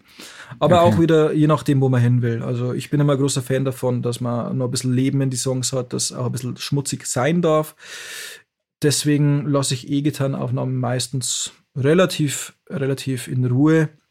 Kommt jetzt auch darauf an, wenn man eine clean äh, Solo-Gitarre hat, dann muss man natürlich hier und da ein bisschen mehr machen ähm, weil es dann doch mehr auffällt. Bei verzerrten Gitarren habe ich jetzt aber bisher eigentlich relativ wenig Probleme gehabt, wenn dann halt, dass das Amp-Rauschen sehr stark ist. Okay. Und nutzt du dort auch ein Alignment-Tool, beispielsweise wie Auto-Align? Relativ wenig eigentlich. Ähm, da versuche ich eigentlich schon, dass ich den Gitarristen zweimal oder dreimal oder viermal einspielen lasse und das dann durch natürliche Art und Weise dann äh, breiter kriege, so eine Wall, Mini-Wall of Sound zu erstellen. Das mache ich dann eigentlich auf natürliche Art und Weise, weil es monokompatibler ist, weil es natürlicher klingt, fetter klingt und ich schon immer schaue, dass, dass die Songs Seele haben und einfach durch Kopieren und, und, und und ein bisschen in der Zeitebene verschieben und pitchen. Da gibt es ja diesen Trick, dass man eine E-Gitarrenspur einfach dupliziert, ein bisschen 15 Millisekunden rechts verschiebt und dann erhält man auch ein schönes Stereobild. Funktioniert oft, mache ich aber relativ selten. Meistens, wenn der Gitarrist eh da ist und ich habe ja die Möglichkeiten, dass der Gitarrist neben mir sitzt meistens, dann lasse ich ihm halt schnell nochmal einen Take einspielen. Mhm. Führt dann meistens zu, zu authentischeren äh, Ergebnissen. Okay. Wenn ich jetzt aber Spuren bekomme, natürlich von jemandem, wo ich sage, hm, das wäre jetzt fett, wenn das richtig Stereo wäre und da hätte ich gerne einen brachialen Sound, dann, dann greife ich natürlich auch zu diesem Trick, dass ich es äh, Stereo mache durch das Verschieben. Okay. Haben wir noch was Essentielles vergessen bei den E-Gitarren beim Thema Editing? Klaus, du bist Mir? so ruhig heute. Ja, Du fragst mich jetzt gerade ernsthaft für E-Gitarren-Editing. Hast du mal in den Hintergrund geguckt? Ich habe dich gefragt, warum du so ruhig bist. Du. ja, der Hintergrund ist echt episch, hey. Dankeschön. Ohne Witz. Das ist, schaut echt aus wie in so einem Warenhaus. Ich habe immer am Anfang gemeint, du hockst irgendwo bei Thomann irgendwie drin und, und machst von da aus einen Podcast. Das ist eine Fototapete. ja, oder so, ja. Geil. Hammer. Okay, nee, aber Andreas, nochmal an dich die Frage: Gibt es noch äh, einen Schritt, im Bearbeiten von E-Gitarren, den wir jetzt noch ausgelassen haben, der wichtig ist? Also mir wird jetzt eigentlich nichts mehr einfallen. Ähm, eigentlich weniger. Also, nee. Also ich denke, wir okay. haben das Gröbste jetzt besprochen. Wichtig ist, dass das Surren dann auf der am finalen Mix dann nicht mehr zu hören ist, dass der Amp irgendwie dann nicht mehr rauscht. Das wäre jetzt mir speziell bei den E-Gitarren am wichtigsten. Okay. Und ja, da müssen wir noch die Bassisten glücklich machen. ähm, was es dort zu editieren? Beim Bass editiere ich relativ viel äh, die zeitliche Ebene. Mhm. Heißt, ich schaue, dass ich den Bass und die, die Bassdrum, die Kick durchs Schneiden, durchs Stretchen und so weiter und so fort äh, relativ tight zueinander bringe. Mhm. Da gehe ich auch wieder von hinten bis vorne durch. Es ist zwar immer ein langer und müh, äh, mühsamer Weg, wenn man so vorgeht, aber letztendlich ich mache es einmal, ich investiere fünf Minuten, schiebe jeden Bassschlag irgendwie sauber hin, bevor ich dann irgendwelche Plugins automatisch drüber laufen lasse und am nächsten Tag merke, hm, passt doch nicht oder ist irgendwie zu neutral oder was hat er jetzt gemacht. Da gehe ich lieber eigentlich wirklich bei jedem Instrument, bei jedem Ding echt von A bis Z durch. So ein Song dauert drei, vier Minuten, da braucht man vielleicht, sagen wir mal, zehn Minuten und dann hat man aber so einen Bass wirklich sauber, sauber editiert und man weiß auch, was man gemacht hat, man weiß genau, was passiert. Also das Erste, was ich machen würde jetzt äh, beim Bass, ich würde dieses äh, Transienten-Tool äh, nutzen von Studio One. Ähm, der macht dann quasi hier so einen Bandmarker bei allen Transienten vom Bass. Kann man auch in der ähm, Intensität einstellen, wie sensibel der da äh, die Transienten und die Bandmarker setzt. Und dann gehe ich einfach durch äh, und schiebe dann mit der Maus ein bisschen links, ein bisschen rechts, nicht zu krass aufs Grid, aber so, dass ich rein optisch schon mal mit der Bassdrum ähm, schön beieinander bin. Das ist für also mich nicht. eigentlich eine, eine ganz, ganz wichtige Sache. Bassdrum und Bass, die müssen einfach tight sein. Mhm. Ja. Ähm, das macht dann auch im Gesamtmix einfach so viel aus, wenn das unten richtig drückt und sauber ist. Das ist echt die Hälfte des Mixes einfach schon, wenn das Low-End passt. Nicht nur vom Klang her, sondern auch wirklich vom, vom Timing her. Ähm, das ist mir ganz wichtig. Also speziell im Bass und bevor ich jetzt das Schlagzeug groß rumschiebe, ist es oft schneller, dass ich den Bass zum Schlagzeug schiebe. Schlagzeug hat dann doch mal sehr viel Spuren. Ne? Deswegen mache ich eigentlich doch relativ viel Bass. Ich bin selber auch Bassist, deswegen bin ich da vielleicht noch ein bisschen heikler, was das Ganze betrifft. Mhm. Ähm, beim Bass kann man durchaus einmal ähm, Melodyne benutzen, um vielleicht die Tonhöhen ein bisschen zu korrigieren, ähm, wenn es hier und da mal nicht ganz sauber gegriffen wurde. Also das funktioniert beim Bass auch wieder wunderbar mit Melodyne. Ähm, Ansonsten gilt dasselbe wie bei den E-Gitarren. Ich schaue, äh, wenn ich mit dem Bass-Amp aufnehme, dass ich das Brummen, Surren ein bisschen runterkriege ähm, und passe auch wieder ein bisschen die Lautstärken an, dass der Kompressor später nicht so viel arbeiten muss. Gerade st stellen wir uns mal einen Song vor, wo irgendwie an einer Stelle eine kurze Slap-Einlage kommt. Ähm, die muss ich natürlich ein bisschen leiser ziehen, weil der Kompressor sonst äh, durchdreht an der Stelle und mir den Klang zu sehr färbt schaue ich also, dass ich eine ordentliche Bassspur ähm, im Editing hinkriege, äh, was Lautstärken betrifft, was Timing betrifft. Das ist eigentlich so das meiste, was ich jetzt bassbezüglich äh, mache. Okay, cool. Sag mal, ist das ein Moog Matriarch, der bei dir da im Hintergrund steht? Oder was ist das für eine? Die Granny, die Grandmother. ah, okay. Der andere ist leider okay. zu teuer. Kann ich mir nicht leisten. nee, aber der, der, also der ist halt, äh, kann nur eine Note abspielen, quasi zeitgleich. Äh, reicht für das, was ich machen will. Ich nehme da vor allem für Leads her und für Bässe und da ist er perfekt. Okay. Und ein heißes Teil, also man kann da echt viel lernen, muss aber wirklich viel Zeit investieren, damit man mal kapiert, was machen diese ganzen Patchkabel eigentlich. Ähm, und da kann man ein bisschen eintauchen in die Welt vom analogen Synthesizern. Ja. Oder wie man sagt. Okay, cool. Ja, Kurzer Exkurs. ähm, zurück zum Bass-Editing, genau, das ist so Flex-Audio-Geschichten, ne? Also Klaus gibt's bei Cubase, glaube ich, auch, ne? Ja. Ja. Falls ihr euch wundert, warum mein Gesicht die ganze Zeit heller und dunkler wird, ich glaube, meine Kamera hat hier, hat hier voll die Probleme mit äh, den Lichtverhältnissen draußen. Hier kommt die ganze Zeit, entweder scheint die Sonne hier voll rein, und dann kommt eine Wolke, da wird's wieder ultra dunkel, dann wird mein Gesicht hell, wie was weiß ich was. Nur falls ihr euch äh, wundert, warum ich, ich wechsle nicht ständig die Farbe. ähm, genau, wenn man jetzt mal zum, ja, wenn man die Band durchgeht, ne, fehlen dann halt so die Drums natürlich noch. Das ist ja auch so ein bisschen, ich sag mal so, die Königsdisziplin. Mhm. Äh, es ist ja da schon wichtig, dass die Drums auf dem Grid sind, in Time oder was ist da so, sehe ich auch erstmal deine Philosophie dahinter? Also meine grundsätzliche Philosophie ist, dass ich überhaupt, bevor ich mit dem Editing anfange, mir den Song schon mal einen Tag oder zwei anhöre. Heißt, ich, ich höre mir das im Auto an, ich höre es mal am Handy an, ich höre es mal irgendwie mit AirPods an. Und dann stelle ich mir eigentlich immer beim Hören die Frage, was muss ich machen? Was, was muss auf jeden Fall editiert werden? Ist es tight? passt das Schlagzeug, gibt es Stellen, wo ich schneiden muss. Also ich gehe nicht einfach blind drauf los und mach's, damit ich es mache, weil man es halt macht, sondern ich höre mir wirklich die Aufnahme einfach vorher wirklich an, bevor ich editiere und zwar mehrfach und immer wieder und, und überlege dann mal wirklich, was stört mich.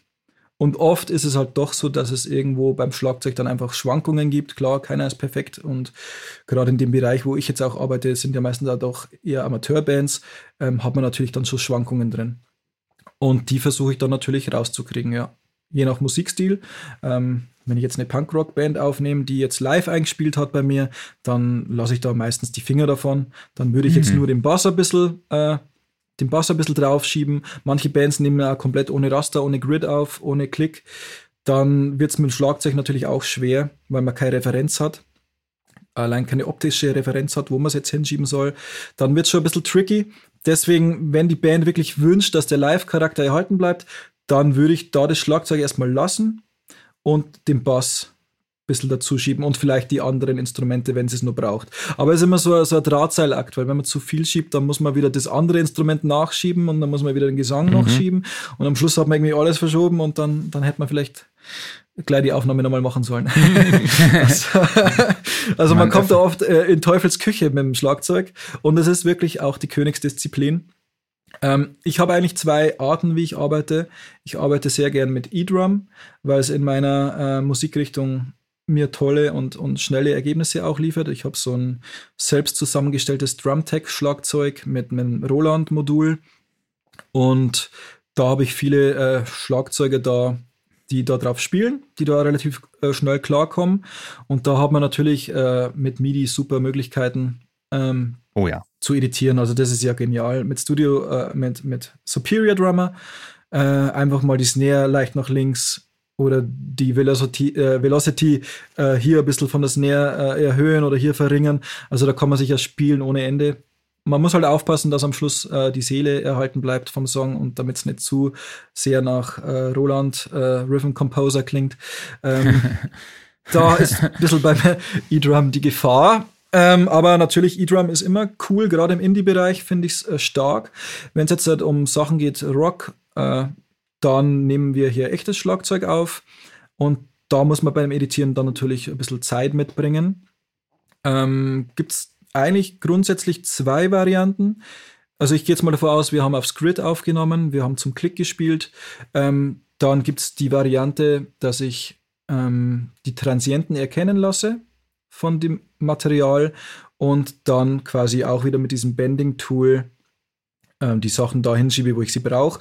Da muss man halt wirklich aufpassen, dass man alle Events, alle einzelnen Mikrofone gleichzeitig mit verschiebt. Also das größte Problem ist, dass ich, äh, oder der größte Fehler wäre, dass ich jetzt die Snare nur verschiebe und der Rest bleibt gleich. Weil dann, dann passt überhaupt nichts mehr zusammen, auch was Phasen betrifft und so weiter und so fort. Also man muss wirklich alle, äh, alle Spuren zeitgleich verschieben, damit die am Schluss äh, sauber übereinander liegen, die einzelnen Instrumente. Da muss man ein bisschen vorsichtig sein, ähm, macht man vielleicht als Anfänger oft noch falsch oder man vergisst es auch mal hier und wieder. Äh, deswegen beim Schlagzeug äh, editieren wirklich äh, vorsichtig sein. Ich sperre auch oft gern mal Events oder Regions, ähm, damit ich nicht irgendwie aus Versehen was lösche beim Editing kann schon mal das Projekt wild ausschauen, also wirklich zerhäckselt und hier was und da was und da ein kleines äh, Fitzelchen. Und damit da nichts verloren geht, äh, sperre ich dann auch gern die einzelnen Regions. Mhm. Ähm, das ist auch ganz essentieller Teil von meinem Workflow, dass ich mit diesem äh, Sperren-Tool arbeite. Ähm, das ist vielleicht auch ein Tipp für Anfänger, dass man sagt, ähm, dass man da nichts verliert. Die zweite Möglichkeit beim Schlagzeug wäre dann, äh, also die erste war jetzt mit dem Band-Tool, links und rechts verschiebt. Dadurch wird das Material halt gestaucht oder gestreckt. In einem gewissen Rahmen unhörbar, ab einem gewissen äh, Bereich, wenn man zu weit nach links oder rechts schiebt, hört man es dann doch. Da gibt es wieder Artefakte oder, oder das, das, Soundmaterial ist einfach nicht mehr so, so schön, wie es mal war. Dann greife ich eher zur Variante 2 und zwar, dass ich Schnitte setze und die dann links, rechts verschiebe. Also ganz klassisch, ich schneide mhm. das Schlagzeug, alle Gruppen wieder auf einmal, ich betrachte es eigentlich letztendlich als ein Instrument, setze einen Schnitt links, setze einen Schnitt rechts und verschieb's dann leicht. Und da gehe ich halt wieder von Anfang bis Ende durch und, und immer wieder ähm, gegenhören. Ich darf das natürlich auf keinen Fall solo machen, dass ich nur das Schlagzeug äh, laufen lasse und das editiere. Ich brauche immer eine Referenz. Der Klick ist eine gute Referenz, aber die beste Referenz sind die anderen Instrumente. Also es muss letztendlich immer irgendwie eine, eine, Referenz geben, wohin ich denn das Schlagzeug, wozu ich denn das Schlagzeug schneide und deswegen nie solo das machen. Und schneiden ist oft für mich vielleicht ein bisschen die umständlichere Aufgabe, aber auch wieder die Aufgabe, wo ich am meisten Kontrolle habe und wo das Audiomaterial dann doch irgendwie am unberührtesten bleibt, mhm. weil es eigentlich keine qualitativen Beeinträchtigungen gibt, wie jetzt beim, beim Benden, beim Stretchen. Genau. Das heißt, es kann das, auch durchaus mal vorkommen, dass du dieses FlexTime-Tool einsetzt, aber halt auch zusätzlich auch noch äh, schneidest dann an einer Stelle und einfach mal guckst, okay, an der Stelle passt das eine Tool, das eine Tool funktioniert, aber äh, an der anderen vielleicht nicht und dann guckst du, ah, was kann ich hier machen? Genau, also wie eine große Werkzeugkasten und das, was ich gerade brauche, benutze ich. Und hier an der Stelle ist vielleicht besser einen Schnitt zu machen. An einer anderen Stelle kann ich aber gerade keinen Schnitt machen, weil vielleicht ein Becken noch irgendwie im Hintergrund lange ausschwingt. Wenn mhm. ich da einen Schnitt machen würde, würde man hören. Da brauche ich dann eher das Bending-Tool. Also das ist dann geeigneter für solche Sachen. Was dann noch schlagzeugspezifisch ist, ist sind dann Gates. Jetzt bei mir nutze ich sehr viel Gates, einfach um ein bisschen die Übersprechungen rauszunehmen, äh, um das äh, Signal ein bisschen zu isolieren, wenn ich es denn will. Die Bassdrum zum Beispiel äh, kriege ich dadurch einfach nochmal ein bisschen knackiger und, und kann es später nochmal freier bearbeiten. Auch das mache ich im Editing. Gates, Schnitte, Timing okay. und so weiter und so fort. Auch das, das, das Phasen ähm, anpassen ist natürlich auch Teil vom Editing. Also man merkt schon beim Schlagzeug ist man relativ viel beschäftigt, was äh, Editing betrifft. Und wenn ich dann wirklich happy bin, das gilt jetzt nicht nur für Schlagzeug, sondern auch für alle anderen Spuren, dann render ich die Spuren auch, so dass am Schluss wieder eine saubere Spur vor mir liegt mhm. nicht dieser Häckselgarten. Äh, die, das, das Zerschnittene behalte ich natürlich, äh, würde ich nicht löschen, weil irgendwann muss ich vielleicht doch nochmal zurückgehen. Aber dann, wenn ich jetzt sage, ich bin jetzt wirklich mit allem zufrieden, dann würde ich die erstmal bouncen, nochmal in das Projekt reinziehen und dann habe ich die wirklich sauber untereinander, die perfekten Spuren. Das ist immer so ein befreiender Moment, wenn man dann ja. alles geschafft hat. So, ah, geil, jetzt habe ich alles gemacht, diese ganze blöde Arbeit ist endlich vollbracht, weil es ehrlich gesagt relativ wenig Spaß macht. Ich glaube, niemand editiert gern, oder? Wie ist es bei euch? Jein. Manchmal. kommt drauf an. Es, es kommt auf das Material an, ja. Ja. Also, sagen wir mal so, Podcast-Editing ist jetzt nicht irgendwie eine Königsdisziplin, ne? Aber da kann natürlich auch, äh, ja, also ich meine, das Schneiden, ne, ist da jetzt nicht so, aber irgendwie dann so, okay, du musst jetzt hier den, den Reverb, den Hall rauskriegen, also den Raumanteil, mhm. ne, dann hast du irgendwo noch eine Klimaanlage. Okay, wie kriegst du die Klimaanlage jetzt raus? Ne, kriegst du das mit einem EQ irgendwie schon ein bisschen in den Griff? Oder äh, brauchst du da doch halt irgendein Tool von äh, Isotope RX oder was machst du so? Ne? Da, da stehen wir auch ständig vor irgendwelchen Herausforderungen und das macht natürlich schon irgendwo genau. Spaß. Aber ich sag jetzt mal so, Drum-Editing. Oder Ass also, ja, dann nicht rausschneiden, das ist jetzt auch nicht unbedingt das Spannendste, aber tatsächlich so dieses Probleme müsste, lösen, das macht oh, Spaß. Es, ja, es müsste es, diesen DMer geben, ja. auf jeden Fall. Oh, ja. Es ist richtig, also es ist, hat schon ein bisschen was von Puzzeln und von mhm. so Problemlösen. Es macht irgendwie Spaß und es, es stellt dann auch irgendwie zufrieden, wenn man dann Stück für Stück sieht, wie es so wächst, genau. wie die Fehler immer weniger werden und am Schluss hat man so eine äh, voll zufriedenstellende, saubere äh, äh, eine saubere Session vor sich liegen, wo schon alles erledigt ist. Das ist ein sehr schönes Gefühl irgendwie. Aber der Weg dahin ist Total. oft ein bisschen nervig, leider.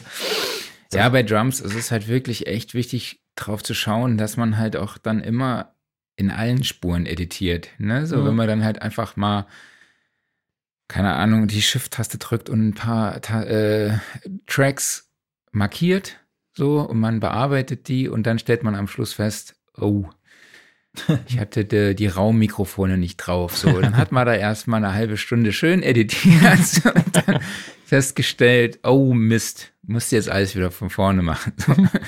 Also so Sachen bin ich so ein Spezialist für, gebe ich ganz offen und ehrlich zu. Mhm. So, ne? so, das, das sind so Dinge, die mir, die mir dann passieren und dann bin ich sehr schnell demotiviert. Ja, das ist die große Gefahr, das stimmt. Deswegen immer Backups machen, mhm. schauen, dass man irgendwie alles speichert, dass man am Schluss nicht irgendwie dem Kunden sagen muss, sorry, aber ich habe irgendwie deine Drums verhunzt, musst nochmal kommen. Das wäre so der, der Super-GAU auf ja, jeden ja, Fall. Ja, aber das passiert das und das Fall. passiert und das passiert und, und man wird durchs viele Machen einfach immer besser und, und schneller, vor allem auch im Editing. Und immer unterschiedliche Versionen abspeichern, mhm. so. Also es ist total wichtig. Ähm, mhm. Ja, abschließend können wir vielleicht noch ein bisschen über die Zukunft philosophieren.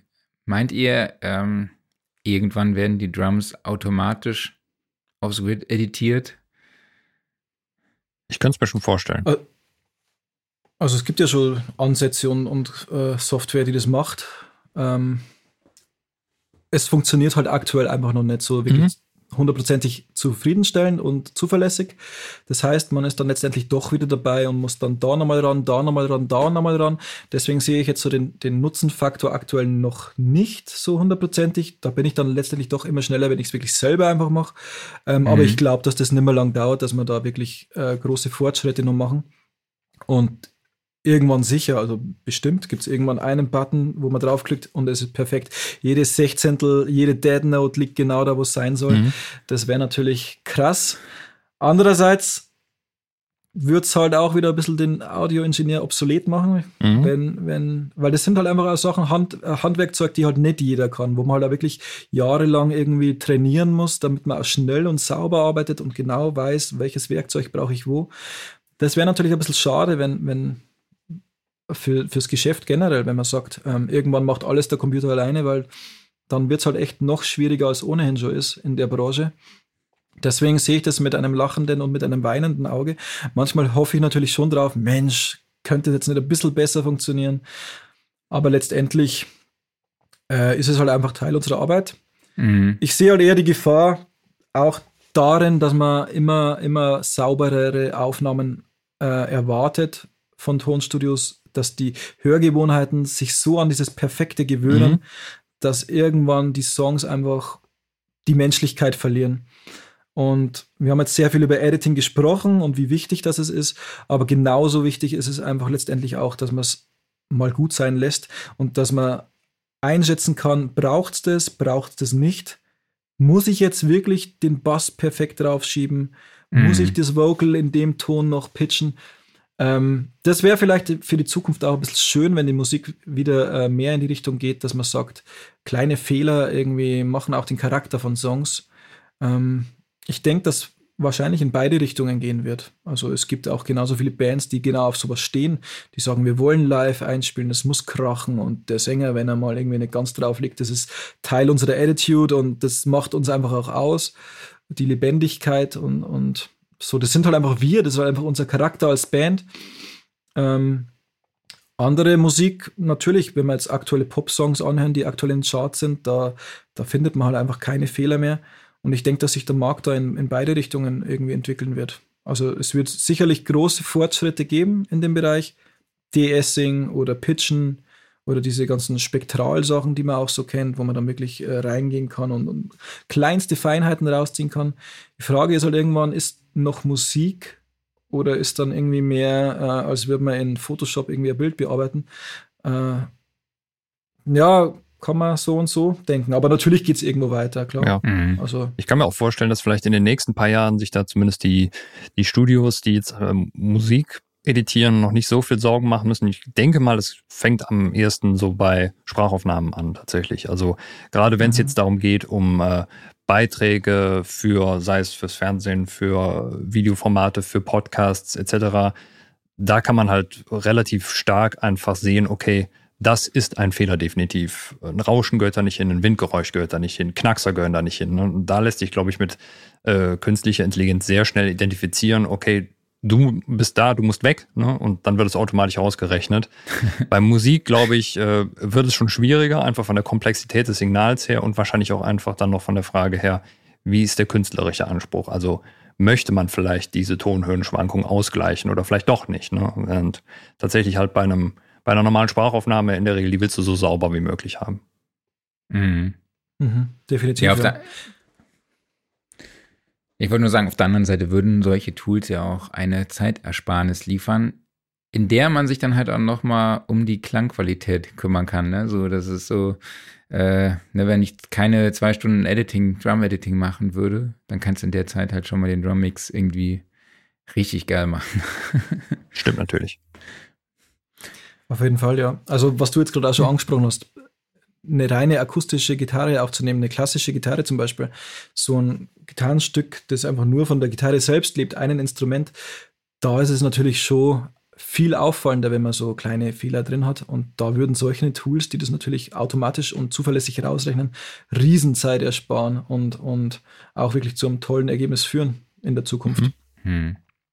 Wo man vielleicht stundenlang sitzen würde und wirklich äh, einzelne Nasenatmer irgendwie versucht rauszukriegen und wo man irgendwann verzweifelt und irgendwann das Projekt vielleicht hasst, weil man alle kleinen Fehler kennt. Ähm, das wäre vielleicht schon äh, eine feine Sache und da geht es sicher immer weiter. Also Isotope, was die da äh, ranbringen, äh, jährlich eigentlich mit ihren Updates und wie sich die verbessern, das ist schon verrückt, was man da alles machen kann. Das stimmt. Total. Jo. Also richtig nervig ist, sind auch Leute, die bei Pod, beim Podcast-Interview die ganze Zeit mit einem Stift so äh, Oh ja. Das ist richtig mhm. cool. Super. Und das dann raus zu mhm. editieren, das ist schon, ist schon geil. Auf jeden Fall. Oder die Klimaanlage, die so richtig reinballert. So. naja. Gut, wenn wir nichts mehr vergessen haben, würde ich sagen, dann schließen wir das Thema an der Stelle ab und kommen zu den Typfragen. Andi, ich habe immer zwei Antwortmöglichkeiten für dich zur Auswahl und du musst dich für eine von beiden entscheiden. Mac oder PC? Okay. Mac. 1176 oder LA2A? 1176. Analog oder digital? Digital. Dann natürlich die alles entscheidende Frage, die dafür sorgt, dass französisches Sidöns wie bayerisches Sidöns klingt. Kommt der EQ vor oder hinter den Kompressor? Also bei mir kommt er allerweil vor dem Kompressor. ja, moin. ja, freilich. Vor, vor und danach, beides, aber ich darf ja nur ein, ein Wort sagen. also vor. Super. 44,1 Kilohertz oder 48 Kilohertz? 44,1. Ja, bei dir als Lehrer brauche ich gar nicht, gar nicht fragen, aber früh raus oder spät ins Bett? Spät ins Bett. Doch, okay. ja. Ich hätte schon gedacht, beides wahrscheinlich, oder? ja, irgendwo beides, ja, leider. Und dann noch Podcast oder Video? Video. Alles klar, danke dir. Äh, unterrichtest du denn auch Musik zufällig oder?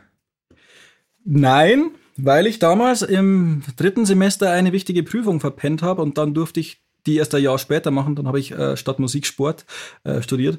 Mhm, Aber ich okay. habe eigentlich immer an den Schulen, wo ich bin, als Schulband, die ich dann leite und, und, und mache dann mit den Schülern quasi äh, Auftritte an Weihnachten oder an Sommerfesten und bringe denen einmal grundlegendes Bass, Gitarre und äh, Pianospiel bei.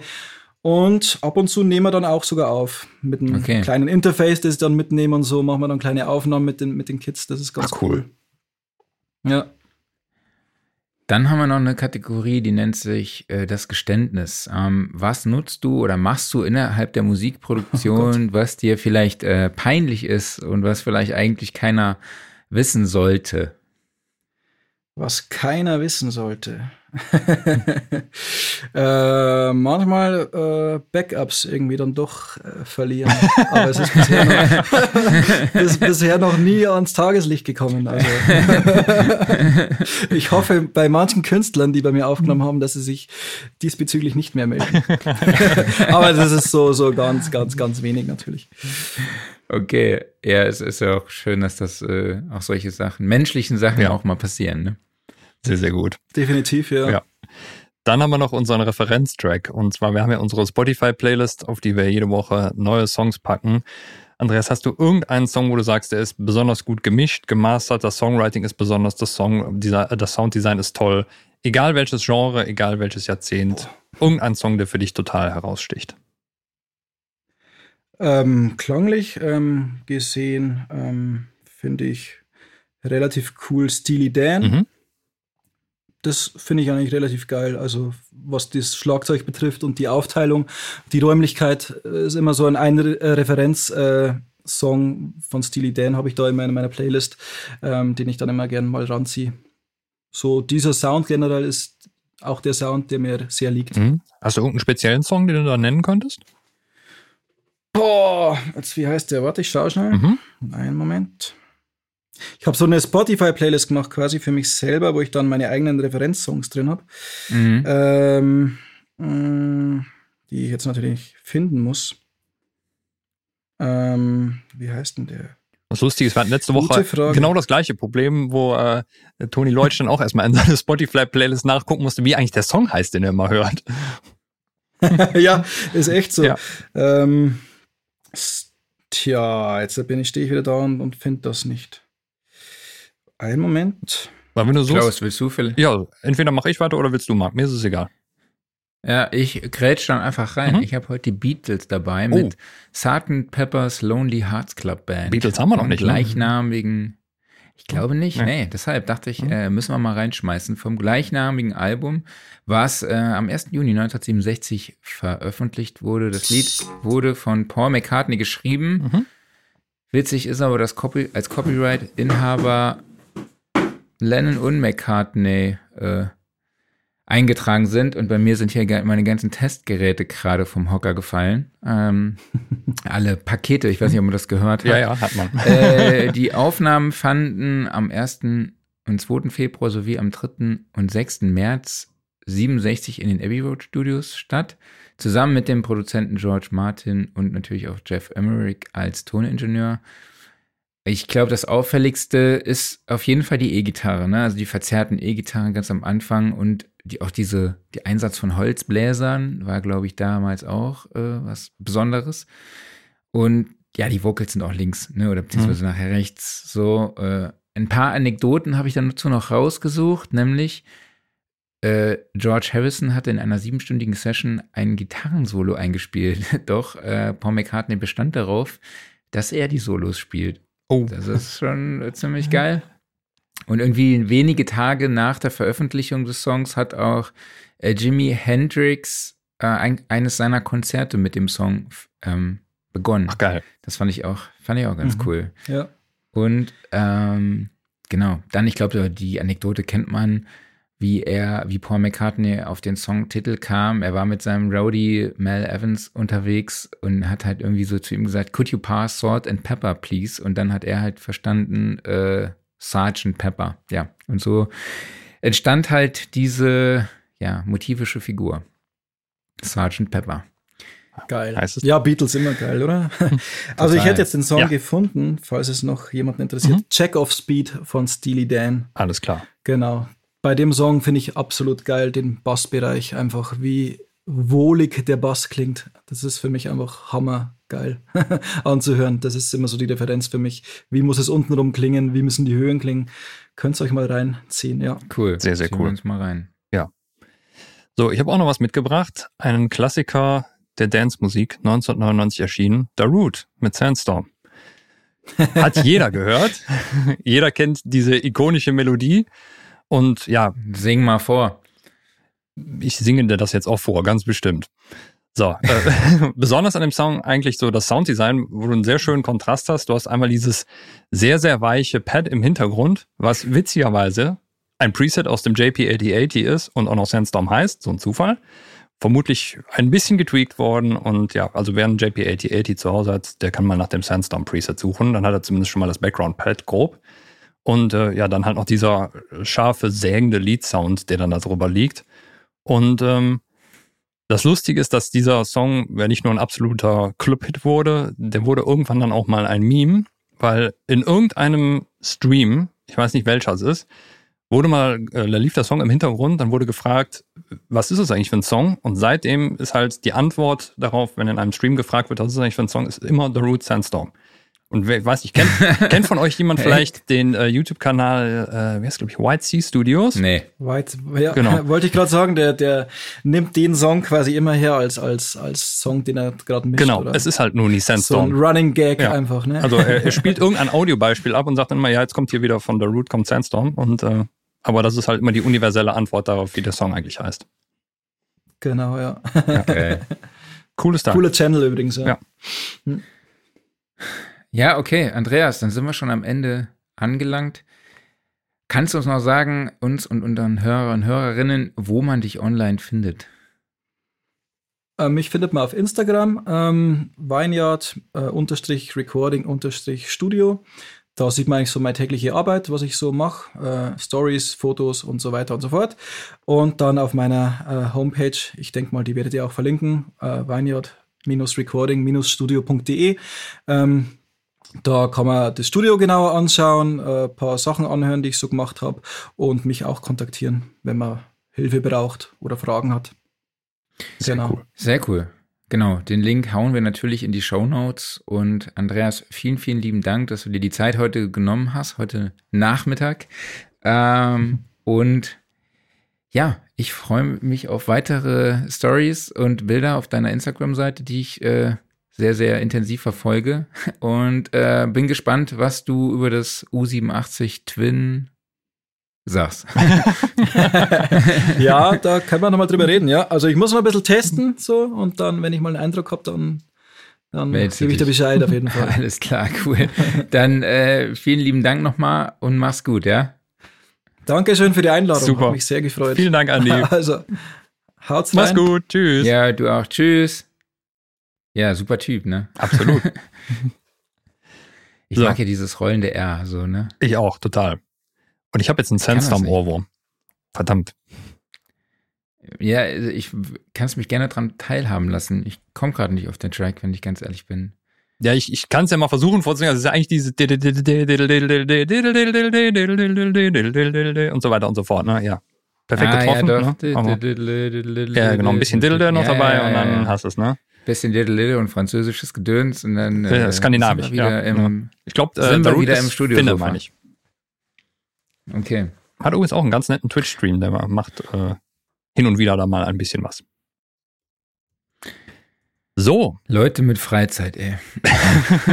ich glaube, wenn du so einen Club hast, äh, äh Club hast, dann hast du sicherlich auch das eine oder andere Scheinchen bereitgelegt. Ja. Womit man sich dann Freizeit schaufeln kann. Ja. Genau. Und er wird auch sicherlich ähm, immer noch gut gebucht. Ähm, meinst du? Ja, doch, das denke ich schon. Okay. Thema der Woche. Hast du uns was mitgebracht? Nö, aber du hast ja was reingeschrieben. Ja, SpinUp löscht einfach so meinen Account. Es war schon das Thema in der WhatsApp-Gruppe diese Woche. Diese, den Link zur WhatsApp-Gruppe findet ihr auch in den Show Notes, ähm, wo dann auch schon andere Mitglieder der Gruppe darauf hingewiesen haben, dass SpinUp ja Accounts halt einfach löscht. also ähm, ich muss mal kurz fragen, was ist SpinUp? Ach so, das ist eine Hosting-Plattform für Songs. So also ein bisschen wie, wie DistroKit oder so? Oder? Ja, genau. Hm? Also man lädt dann ein Album hoch und dann wird das halt auf die ganzen Streaming-Plattformen verteilt. Alles klar. Hm? Ähm, ja, das Coole ist, was ich halt ganz interessant fand, war, dass man sich dann noch so ein Bandprofil anlegen kann. Okay. So, so eine kleine Website, mhm. ne? Kannst du dir bauen und mit integriertem Player und so. Also, also wie MySpace. Relativ easy. Ja, eigentlich schon. Mhm. Und du lädst dann halt dort ein Album hoch und äh, es wird, wie gesagt, auf die Streaming-Plattform verteilt. Und ähm, das Ding ist halt nur, der Nachteil davon war, dass man aber, ich glaube, bei DistroKit ist es ja so, du zahlst pro Jahr mhm. für jede Veröffentlichung quasi. Also okay. Du zahlst Betrag XY mhm. und kannst halt dann so viele Tracks wie möglich veröffentlichen. Mhm. Aber bei SpinUp war es dann halt so, dass du wirklich 50 Euro im Jahr pro Album bezahlst. Okay. Ne? Mhm. So, und dann bei DistroKid zahlst halt im Jahr einen Beitrag und dann kannst du, glaube ich, so viel veröffentlichen. Ich lege dafür jetzt nicht meine Hand ins Feuer, mhm. aber so ungefähr ist es. Und ähm, genau, jetzt muss ich mir einen neuen Host suchen, mhm. weil am 19. Juli wird alles, äh, ja, wird einfach alles gelöscht. So. Und jetzt bieten die halt so einen Rabatt an mit Record Jet ist eine andere digital, ein anderer digitaler Musikvertrieb, mhm. äh, wo es dann heißt, ja, wenn man dorthin wechselt, dann kriegt man exklusiven 50% Rabattcode. Alles klar. So, so, eine Art Crossgrade ja. quasi.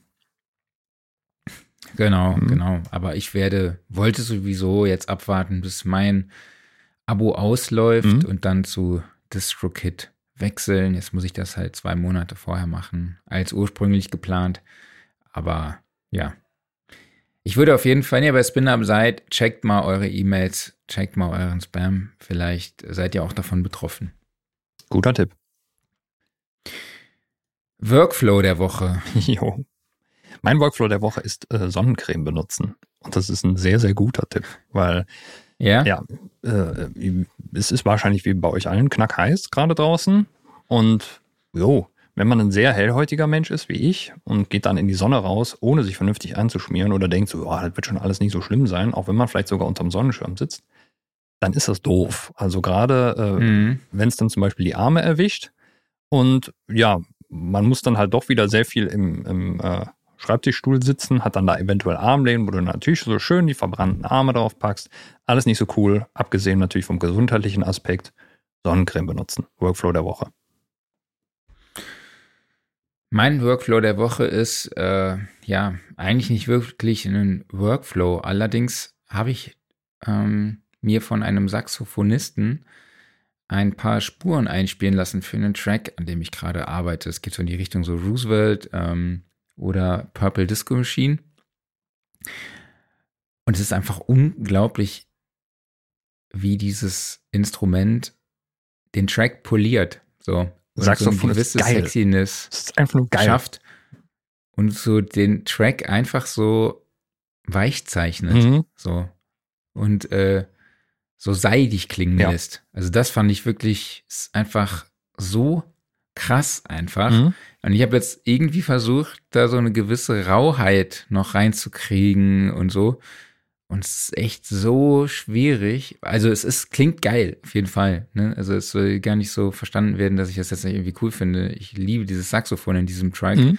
Auch nochmal vielen, vielen lieben Dank an Axel Müller, der das für mich eingespielt hat. Er ist der, der Saxophonist auch von äh, Bab oder von äh, Ach, Hier cool. Sing Mein Song, mhm. das Tauschkonzert. Äh, super Typ. Müssen wir eigentlich auch mal einladen. Ja, gerne. Mhm. Ähm, ja, aber das ist mir nur einfach aufgefallen. Deshalb war es mhm. so mein Workflow der Woche so, ey Leute, wenn ihr wirklich ja, Sexiness ja. in euren Song reinbringen wollt oder was, was etwas, was weich zeichnet, nehmt ein Saxophon. Also es ist wirklich, äh, ja, ist geil. Ich finde, es gibt sowieso viel zu wenig Saxophon in der Musik. Da muss, da muss mehr. Total. Ja. Ey. Ich habe am, am Ende kommt da so ein richtig geiles Saxophon-Solo, so da ist geht so viel Saxophonmäßig ab. Richtig geil. Ja, das geht auch in jedem Genre. Ich finde also, es, es müsste unbedingt mal Mathcore mit Saxophon. Mathcore. Ja. Wenn es nicht ganz so hart sein reicht auch Metalcore, ist auch ah. okay, ne? Vielleicht sollte ich auch mal in der Transproduktion mal ein Saxophon einbauen. Hey, warum nicht? Ja. Ne? Mal gucken, was hier mein, mein Jude alter Roland XV 3080 noch so an Saxophonen zu bieten hat. Dann klingt das noch so richtig Saxoph schön. Saxoph mein Saxophon. Saxophöne. Hast du gesagt. Mein Saxophon, ein bisschen Saxo französische Saxophon, Gedöns. ein bisschen französische Gedöns rein, ja. Genau. Das kriegen wir heute nicht mehr weg. Äh, ja, ich als Rucksackfranzose. um, Stimmt, du musst ja noch einmal kurz über die Grenze fallen, dann bist du ja schon da, ne? Wie gesagt, der nächste französische Ort war näher, ist näher als der nächste deutsche Ort. Kommt man da eigentlich auch immer so wie zum Beispiel äh, bei mir in den Niederlanden billiger tanken oder äh, kommt man da irgendwas Tolles, dass man da mal kurz rüber hüpft? Baguette. Baguette, okay. Mhm. Baguette. Aber nicht, aber nicht bei Subway, oder? Nee, direkt an der Grenze. Da war ein ehemaliges hm? Grenzhäuschen, da ist jetzt mhm. eine Bäckerei drin. Da gab es auch vor kurzem mal diese, so, so, so, so ein Running, so ein Gag irgendwie während Corona. Mhm. Da war, waren ja die Grenzen gesperrt und so wegen Corona. Und da hat sich dann jemand äh, mit seiner Angel. Das hast du mir gezeigt, stimmt. Mhm. Ja, von Deutschland aus hingestellt und hat der Bäckerin quasi also der Boulangerie, mhm. hat er quasi die Angel vor die Nase gehalten und die hat dann äh, ja ihm einer Baguette an die Angel gegangen und das war dann so, war dann witzig. Ja, warum nicht? Musste ja. man noch. Ist ja völlig ja, legitim. War, war, witzig. Ja. Klar. Genau. Jo. Äh, jo, was haben wir noch? Dann haben wir stehen. Offline-Modus. Offline-Modus, genau, richtig. So, du bist mit Ozark durch. Genau, Serienfinale von Ozark. Ich muss erstmal noch ein bisschen durchatmen. Ich komme noch nicht ganz auf den Schluss Moment. klar. Oh, sag doch mal, wie war es denn? oh mein Gott. äh, es war, sagen wir es mal so, es wird der Serie gerecht. Mhm. So.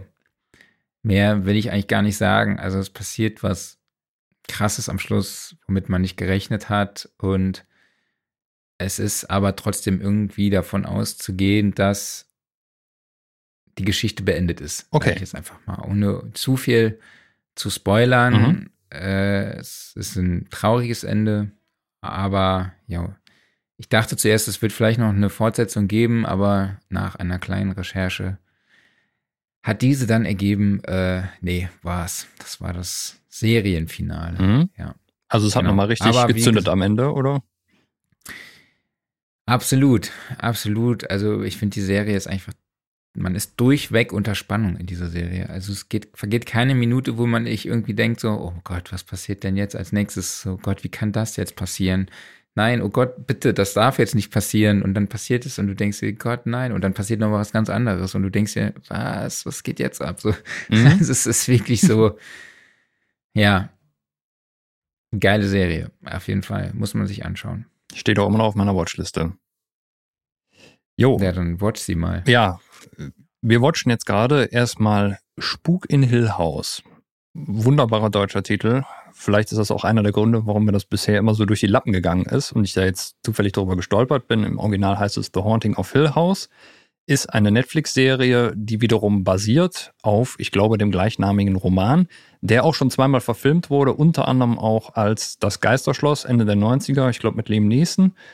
Ähm, Habe ich damals gesehen, fand ich eigentlich ganz nett den Film. Äh, irgendwie schöner Grusel-Geisterhorror. Und das war, also sagen wir so, wir haben in letzter Zeit sehr viel äh, modernere Horror-Serien gesehen, halt in Richtung Zombie. Es gab ja auch diverse koreanische Serien, wo einfach mal ein anderer Aspekt drin war, sehr viel expliziter und wir hatten dann mal wieder total Lust so auf die traditionelle Geistergeschichte. Und ich muss sagen, ich bin echt begeistert. Also es gibt, äh, es gibt so ein paar Schocker Von der da drin. Geistergeschichte. Ja, richtig. Begeistert. Das ist das äh, Wortspiel bemerkt.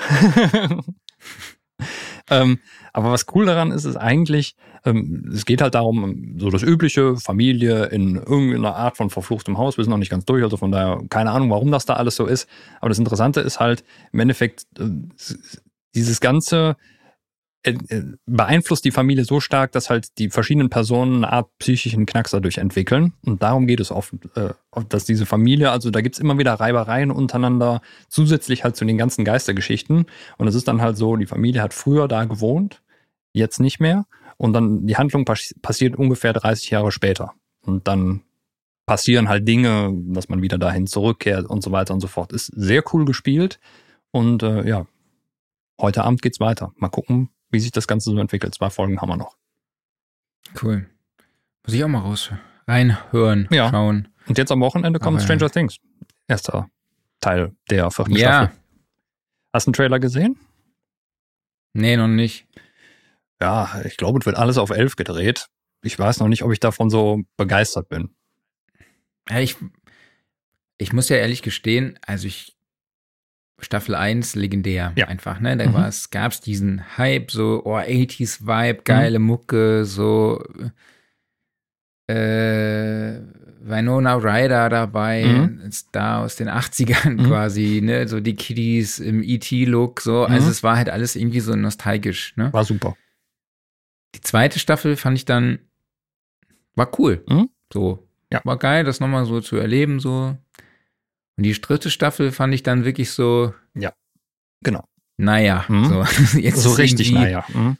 Leider. So richtig naja, so. Und jetzt denke ich halt eher so, hoffentlich wird es nicht naja, naja. Ja, das so, ne? befürchte ich auch. Ähm, irgendwie, ja, der, der Trailer deutet auch so ein bisschen in eine Richtung.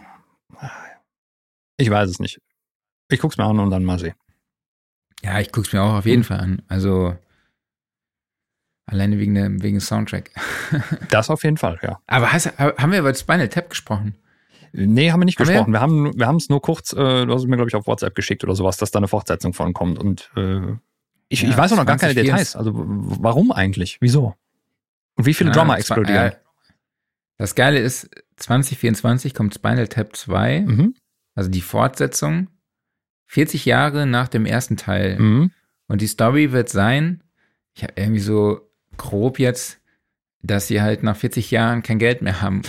und, und dann äh, halt einfach jetzt äh, quasi wieder auf Tour gehen. Und man fragt sich dann halt, hm, wie groß ist die Metaebene in dieser Geschichte?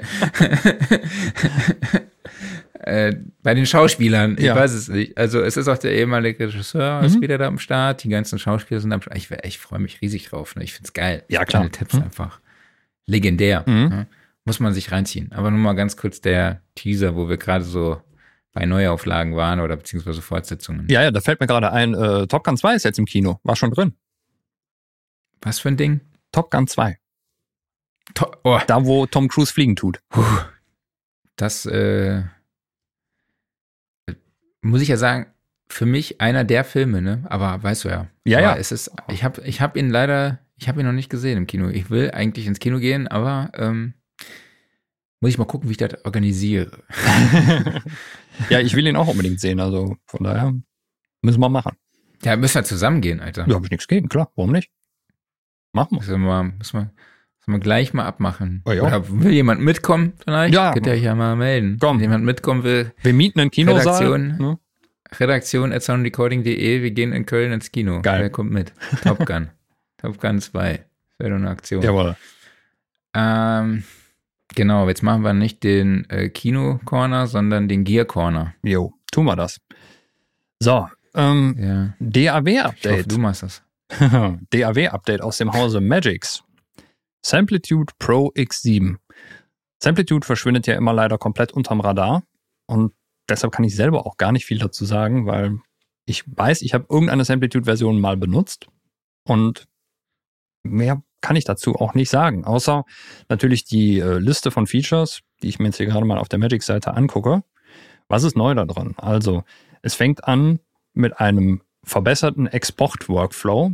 Ich vermute mal, das geht so ein bisschen in die Richtung, ähm, was Cubase auch vor einiger Zeit gemacht hat. Also sprich, man kann vielleicht ähm, mehrere Dinge gleichzeitig editieren, verschiedene Spuren. Das ist leider halt alles nicht besonders detailliert auf der Webseite erklärt. Da gibt es dann ein Video zu, das kann ich mir jetzt aber nicht parallel dazu angucken. Was mich irritiert, ist, dass das Export-Fenster so richtig nach Windows aussieht. Also so richtig. Ich weiß, dass diverseste Mhm. Untermenüs von Cubase, die haben auch noch diesen Windows-Look, wo ich mir denke, Steinberg, das könntet ihr jetzt auch mal schön machen. Aber das hier ist so, so richtig. Das hat auch, äh, das wundert mich bei, ähm, wie heißt es denn, bei Reaper. Da ist das ja auch so. Wobei, da kannst du ja alles skinnen. Also da geht's dann ja. Aber ja, okay. Aber gut, solange es funktioniert, ist es ja eigentlich noch relativ wurscht. Dann gibt's ähm, die Möglichkeit, externe Hardware-Effekte als Plugins einzubinden.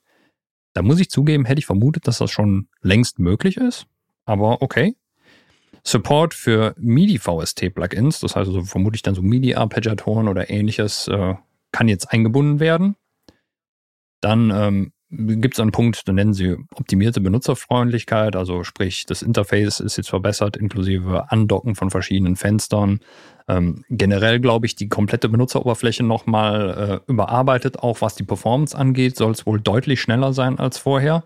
Die Frage ist jetzt, ob sich das nur auf den Bildaufbau bezieht oder halt auch wirklich, ähm, sagen wir mal, dass äh, die Performance generell beim Playback schneller ist. Das steht leider auch nicht dabei. Es gibt einen überarbeiteten Crossfade-Editor und eigentlich war es das auch schon soweit. Also das sind die Hauptpunkte, die da drin stehen. Und dann muss ich sagen, der Upgrade-Preis beträgt 199 Euro. Und das finde ich ein bisschen viel. Also wenn ich jetzt hier auf der Webseite einfach nur auf Upgrade klicke und dann vermute ich mal, wenn ich jetzt von Samplitude Pro X6 update, muss ich 199 Euro zahlen. Ja, bei Cubase zahle ich die Hälfte und krieg mehr. Und da gibt's eigentlich schon von den Usern sehr, sehr oft Schelte, dass der Upgrade-Preis halt zu teuer wäre. Und ich weiß es nicht so richtig. Also entweder übersehe ich hier tatsächlich groß was, oder es ist doch schon sehr, ja, selbstbewusst bepreist. Das ist die Hälfte halt des, des Vollversionspreises. Der ist nämlich bei 399 Euro. Was zahle ich denn für meine Updates? Hm, Nix. Nix. Nix. Du zahlst für deinen Dongle. Ich, So. ich wollte es nur nochmal erwähnen. Womit wir das auch geklärt haben. Es gibt aber auch noch andere Versionen, was auch sehr spannend ist. Also es gibt noch größere Bundles, wo dann, also zum Beispiel ein Suit-Bundle, wo diverse Software noch mit dabei ist. Unter anderem auch von Steinberg. Fand ich ganz spannend. Du kannst äh, Steinberg Spectra Layers Pro 8 mit dazu bekommen. Das ist in der, in der Suite mit drin. Soundforge ist ja auch mittlerweile bei Magix, gibt es noch mit dabei. Es gibt verschiedene Versionen von äh, RX und Ozone dabei und so weiter und so fort. Also im Endeffekt wie bei jeder anderen DAW halt größere Bundles, wo dann noch extra Software, extra Instrumente und so weiter mit dabei sind. Und es gibt auch noch ein monatliches Abo-Modell. Jo, und jetzt wird's teuer, ne? Ja, jetzt kommen wir von einem Ähm. teuren Update zu einem teuren Gerät. oh Gott. Es ist die Uhrzeit, Deine Marc, es Reime ist die Uhrzeit. auch richtig gut. Es ist echt, wir müssen gucken, dass wir zum Ende kommen. Es ist nicht unsere Zeit. Also, äh, Heritage Audio stellt den, ich weiß nicht, es ist Hörchild 660 und 670 vor. Also zwei Klone des Fairchild Kompressors. Mhm. Also des, genau, des legendären Kompressors ist jetzt hier die, ich glaube, die Dual-Variante wurde, glaube ich, simuliert, aber dann auch trotzdem. Ja. Genau, das, nee, der 670er Modell stellt die Dual-Variante genau, vor. Der 660er äh, ist die einzelne. Mhm. Ja, das 660 einzelne, genau. Und dann gucken wir aber mal äh, direkt auf den Preis. Mhm. Also der 660 kostet 6000 Euro und der 670 kostet 10.899 Euro. Ja, Heidewitzka, ne? Holla die Waldfee. Ne? Also das ist schon mal eine Riesenansage. Und wenn man dann auf die Rückseite der Geräte guckt und sieht dann da in der äh, Single-Channel-Variante alleine schon elf Röhren und ja, insgesamt sind es dann 22 in der Dual-Variante, dann äh, sind auch die Stromkosten wahrscheinlich nicht ganz ohne. Und die äh, Klimaanlage muss auch nochmal extra Schicht anlegen. Heil Bitzka, ja. Das Ding wird warm, vermutlich. Das Ding, ich, ich finde es mega spannend auf ja. jeden Fall. Ja, ja, ich auf jeden halt Fall. cool. Heritage Audio, die haben ja auch diesen äh, Motor City EQ mhm. Geklont. Den haben wir jetzt auch bald im Test. Da bin ich auch wirklich sehr, sehr gespannt. Ich mag die Produkte von denen, aber das ist jetzt schon echt so eine, schon eine Ansage. Da bin ich echt gespannt. Das ist echt, wenn du sagst, äh, du klonst ein Gerät und gehst all in. Ja. Wann kommt die Behringer Variante? Fänd, ja. Die fände ich mal spannend. Also wie, Frag doch mal. Ja, wie die gemacht werden würde. Also ähm, das sollte jetzt auch ehrlich gesagt gar nicht negativ gegenüber Behringer gemeint sein, weil äh, viele der Klone ja wirklich gut sind. Ne? Und äh, wenn Behringer mal an sowas rangehen würde, wie würden sie es machen? Und was würde es kosten? Mhm. Fände ich spannend. Aber ja. also bei der Ansage gehe ich davon aus, es wird so nah wie möglich am Original sein, ne? Ja, ich glaube, da kann man noch Qualität erwarten bei dem Ja. Preis und bei dem Boutique-Hersteller. Ja. Also, wie gesagt, ähm, ist vielleicht jetzt nichts für mich, aber für äh, Profis, professionelle große Tonstudios oder ja, Nostalgiker, wie kann man sagen, für die ist es was. Ich glaube schon, dass da einen Markt für Ja, gibt. ja, auf jeden Fall. Geräte. Ja, klar. Auf jeden Fall. Allein schon, wenn man auf den Liebhabermarkt schaut. Ne? Genau. Das denke ich schon. Genau. Äh, jo, dann So. haben wir noch was Neues aus dem Hause Rode, nämlich den Rodecaster Pro 2. Also im Prinzip ist das so eine Podcasting-Station, Mhm. sage ich jetzt einfach mal. Genau. Ne? Man kann dort Mikrofone reinstöpseln, ist eine SD-Karte drin, so war es zumindest bei dem alten. Man hatte mehrere Fader, konnte sich mehrere Kopfhörermixe machen, hatte noch Pads zum Sounds abspielen und davon gibt es jetzt die zweite Variante. Äh, die erste Neuerung ist, dass es statt acht Fadern jetzt nur noch sechs gibt. Das ist schon mal spektakulär. Also ne? sechs Beziehungsweise physische zumindest. ja, es, es waren, glaube ich, sogar neun echte Feder. Also sie haben auf jeden Fall was reduziert. Und da wundert man sich erstmal schon mal, dass man zumindest was die Bedienoberfläche angeht, da weniger macht. Genau, es soll aber drei, dafür drei virtuelle Fader geben. Das heißt, im Endeffekt hätte man sogar einen mehr. Das heißt, ich gehe jetzt einfach mal davon aus, dass man auf dem neuen hochauflösenden Touchscreen Mhm. dann halt da noch Fader hat, die man hoch und runter ziehen kann. Vermutlich, ne? Aber ja, Ja. trotzdem interessant. Hin, ja, hinzu kommen die acht Pads, Mhm. ähm, die zu sogenannten programmierbaren Smartpads geworden sind. Das heißt, man kann bis, also dort äh, auf bis zu acht Bänken Sounds speichern oder halt zum Triggern von Audioeffekten, Effekte, MIDI-Befehle ablegen oder Mixeraktionen. Das ist und ziemlich Vision cool. Switching. Ja. Ähm, das finde ich echt cool, muss ich sagen. Ähm, ich finde es halt auch cool, dass die Combo-Buchsen haben. Mhm. Nicht nur reine XLR-Mikrofone. Ja. Ich glaube, äh, XLR-Eingänge. Ich bin mir nicht hundertprozentig sicher. Aber ich meine, das wäre beim Vorgänger so gewesen. Oder, oder ich bin jetzt bei den Pod-Track-Sachen von Zoom. Weil das ist so ein Punkt, den ich bei denen immer kritisiere. Das guckt Aber man hier haben wir gerade jetzt mal nach direkt. Erzähl weiter. vier Neutrik-Combo-Buchsen auf jeden Fall. Mhm. Für XLR und Klinke halt eben. Mhm. Ja, Version 1 hatte nur, Kling- hatte nur XLR-Boxen. Genau, Mhm. genau, genau. Dann, äh, dann war ich doch richtig. Ja. Und dann, was ich interessant fa- fand, zwei USB-Anschlüsse, Mhm. damit sich äh, auch Rechner oder Mobilgeräte anschließen lassen. Dann äh, via Breitband Bluetooth können auch Telefonate oder Audio-Streams mit eingebunden werden. Finde ich eigentlich auch immer sehr ein interessantes Feature. Ja. Mhm. Ähm, und kann auch sich mit dem Internet verbinden, also über WLAN oder Ethernet-Anschluss. Das finde ich ziemlich geil, dass direkt eine Netzwerkschnittstelle mit drin ist. Genau, aber wozu kannst du die verwenden? Das ist tatsächlich noch die große Frage. Ähm, ich könnte mir vorstellen, dass da wahrscheinlich ähm, so Remote Recording vielleicht dann, ne? Du zum Beispiel einfach das Ding hast. Genau, du kannst vielleicht brauchst gar nicht mehr. Du kannst auf eine gewisse Plattform vielleicht schon streamen. Ich meine, Rode ist ja sehr relativ fleißig, was so Softwareentwicklung angeht.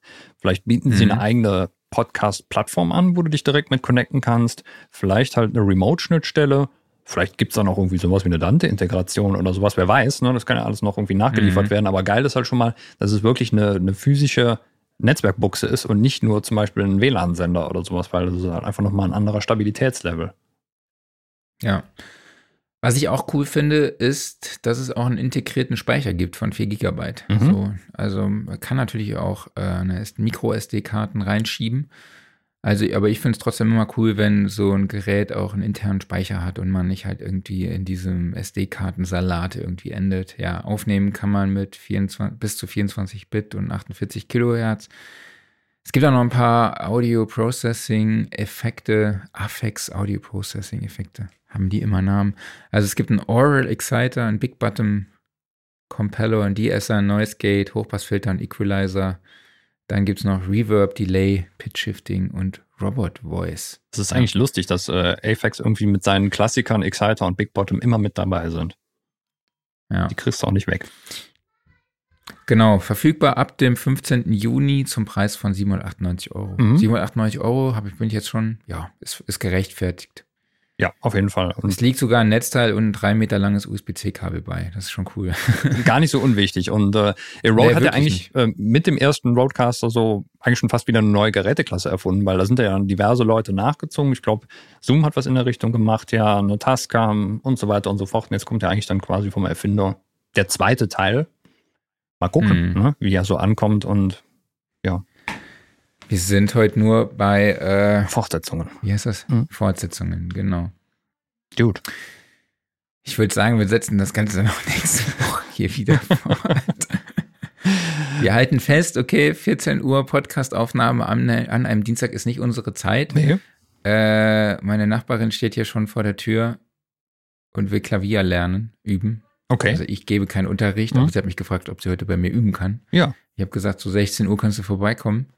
Äh, ja, jetzt ist 16 Uhr, jetzt muss ich hier raus, sonst äh, haut die mich wieder. Ähm, Lass sie doch mal Sandstorm gleich spielen. Die ist acht. ja, dann erst recht. ähm, genau. Ähm, helft weiterhin, wo ihr könnt. Ukraine, mhm. Spendenkonto-nothilfe.de. Kauft weiterhin all unsere Produkte, Sound Recording Heft, Studioszene Ticket, äh, meldet euch für den Workshop mit Moses an. Äh, Habe ich irgendwas vergessen? Ah ja, meldet euch beim Tonstudio Guide an. Das war's von mir. Jetzt kannst du weitermachen. Genau. Wir hinterlassen jetzt unser dienstältliches Studiosofa wieder schön sauber, denn es wird präsentiert vom Music Store in Köln, dem Paradies für Musiker. Und in Köln ist vielleicht dann demnächst auch mal Kino angesagt. Aber das klären wir dann später. Nächste Woche geht's dann, glaube ich, ganz normal am Donnerstag los. Korrigiert mich, wenn ich da falsch liege. Und bis dahin sage ich erstmal vielen, vielen Dank an euch alle, dass ihr zugeschaut habt. Vielen Dank an dich, Marc. Und natürlich vielen Dank an den lieben Andi, dass er heute mit dabei war. In diesem Sinne, wir sehen uns nächste Woche wieder. Bis dann. Tschüss. Jo. Bis dann, macht's gut. Bleibt gesund. Ciao.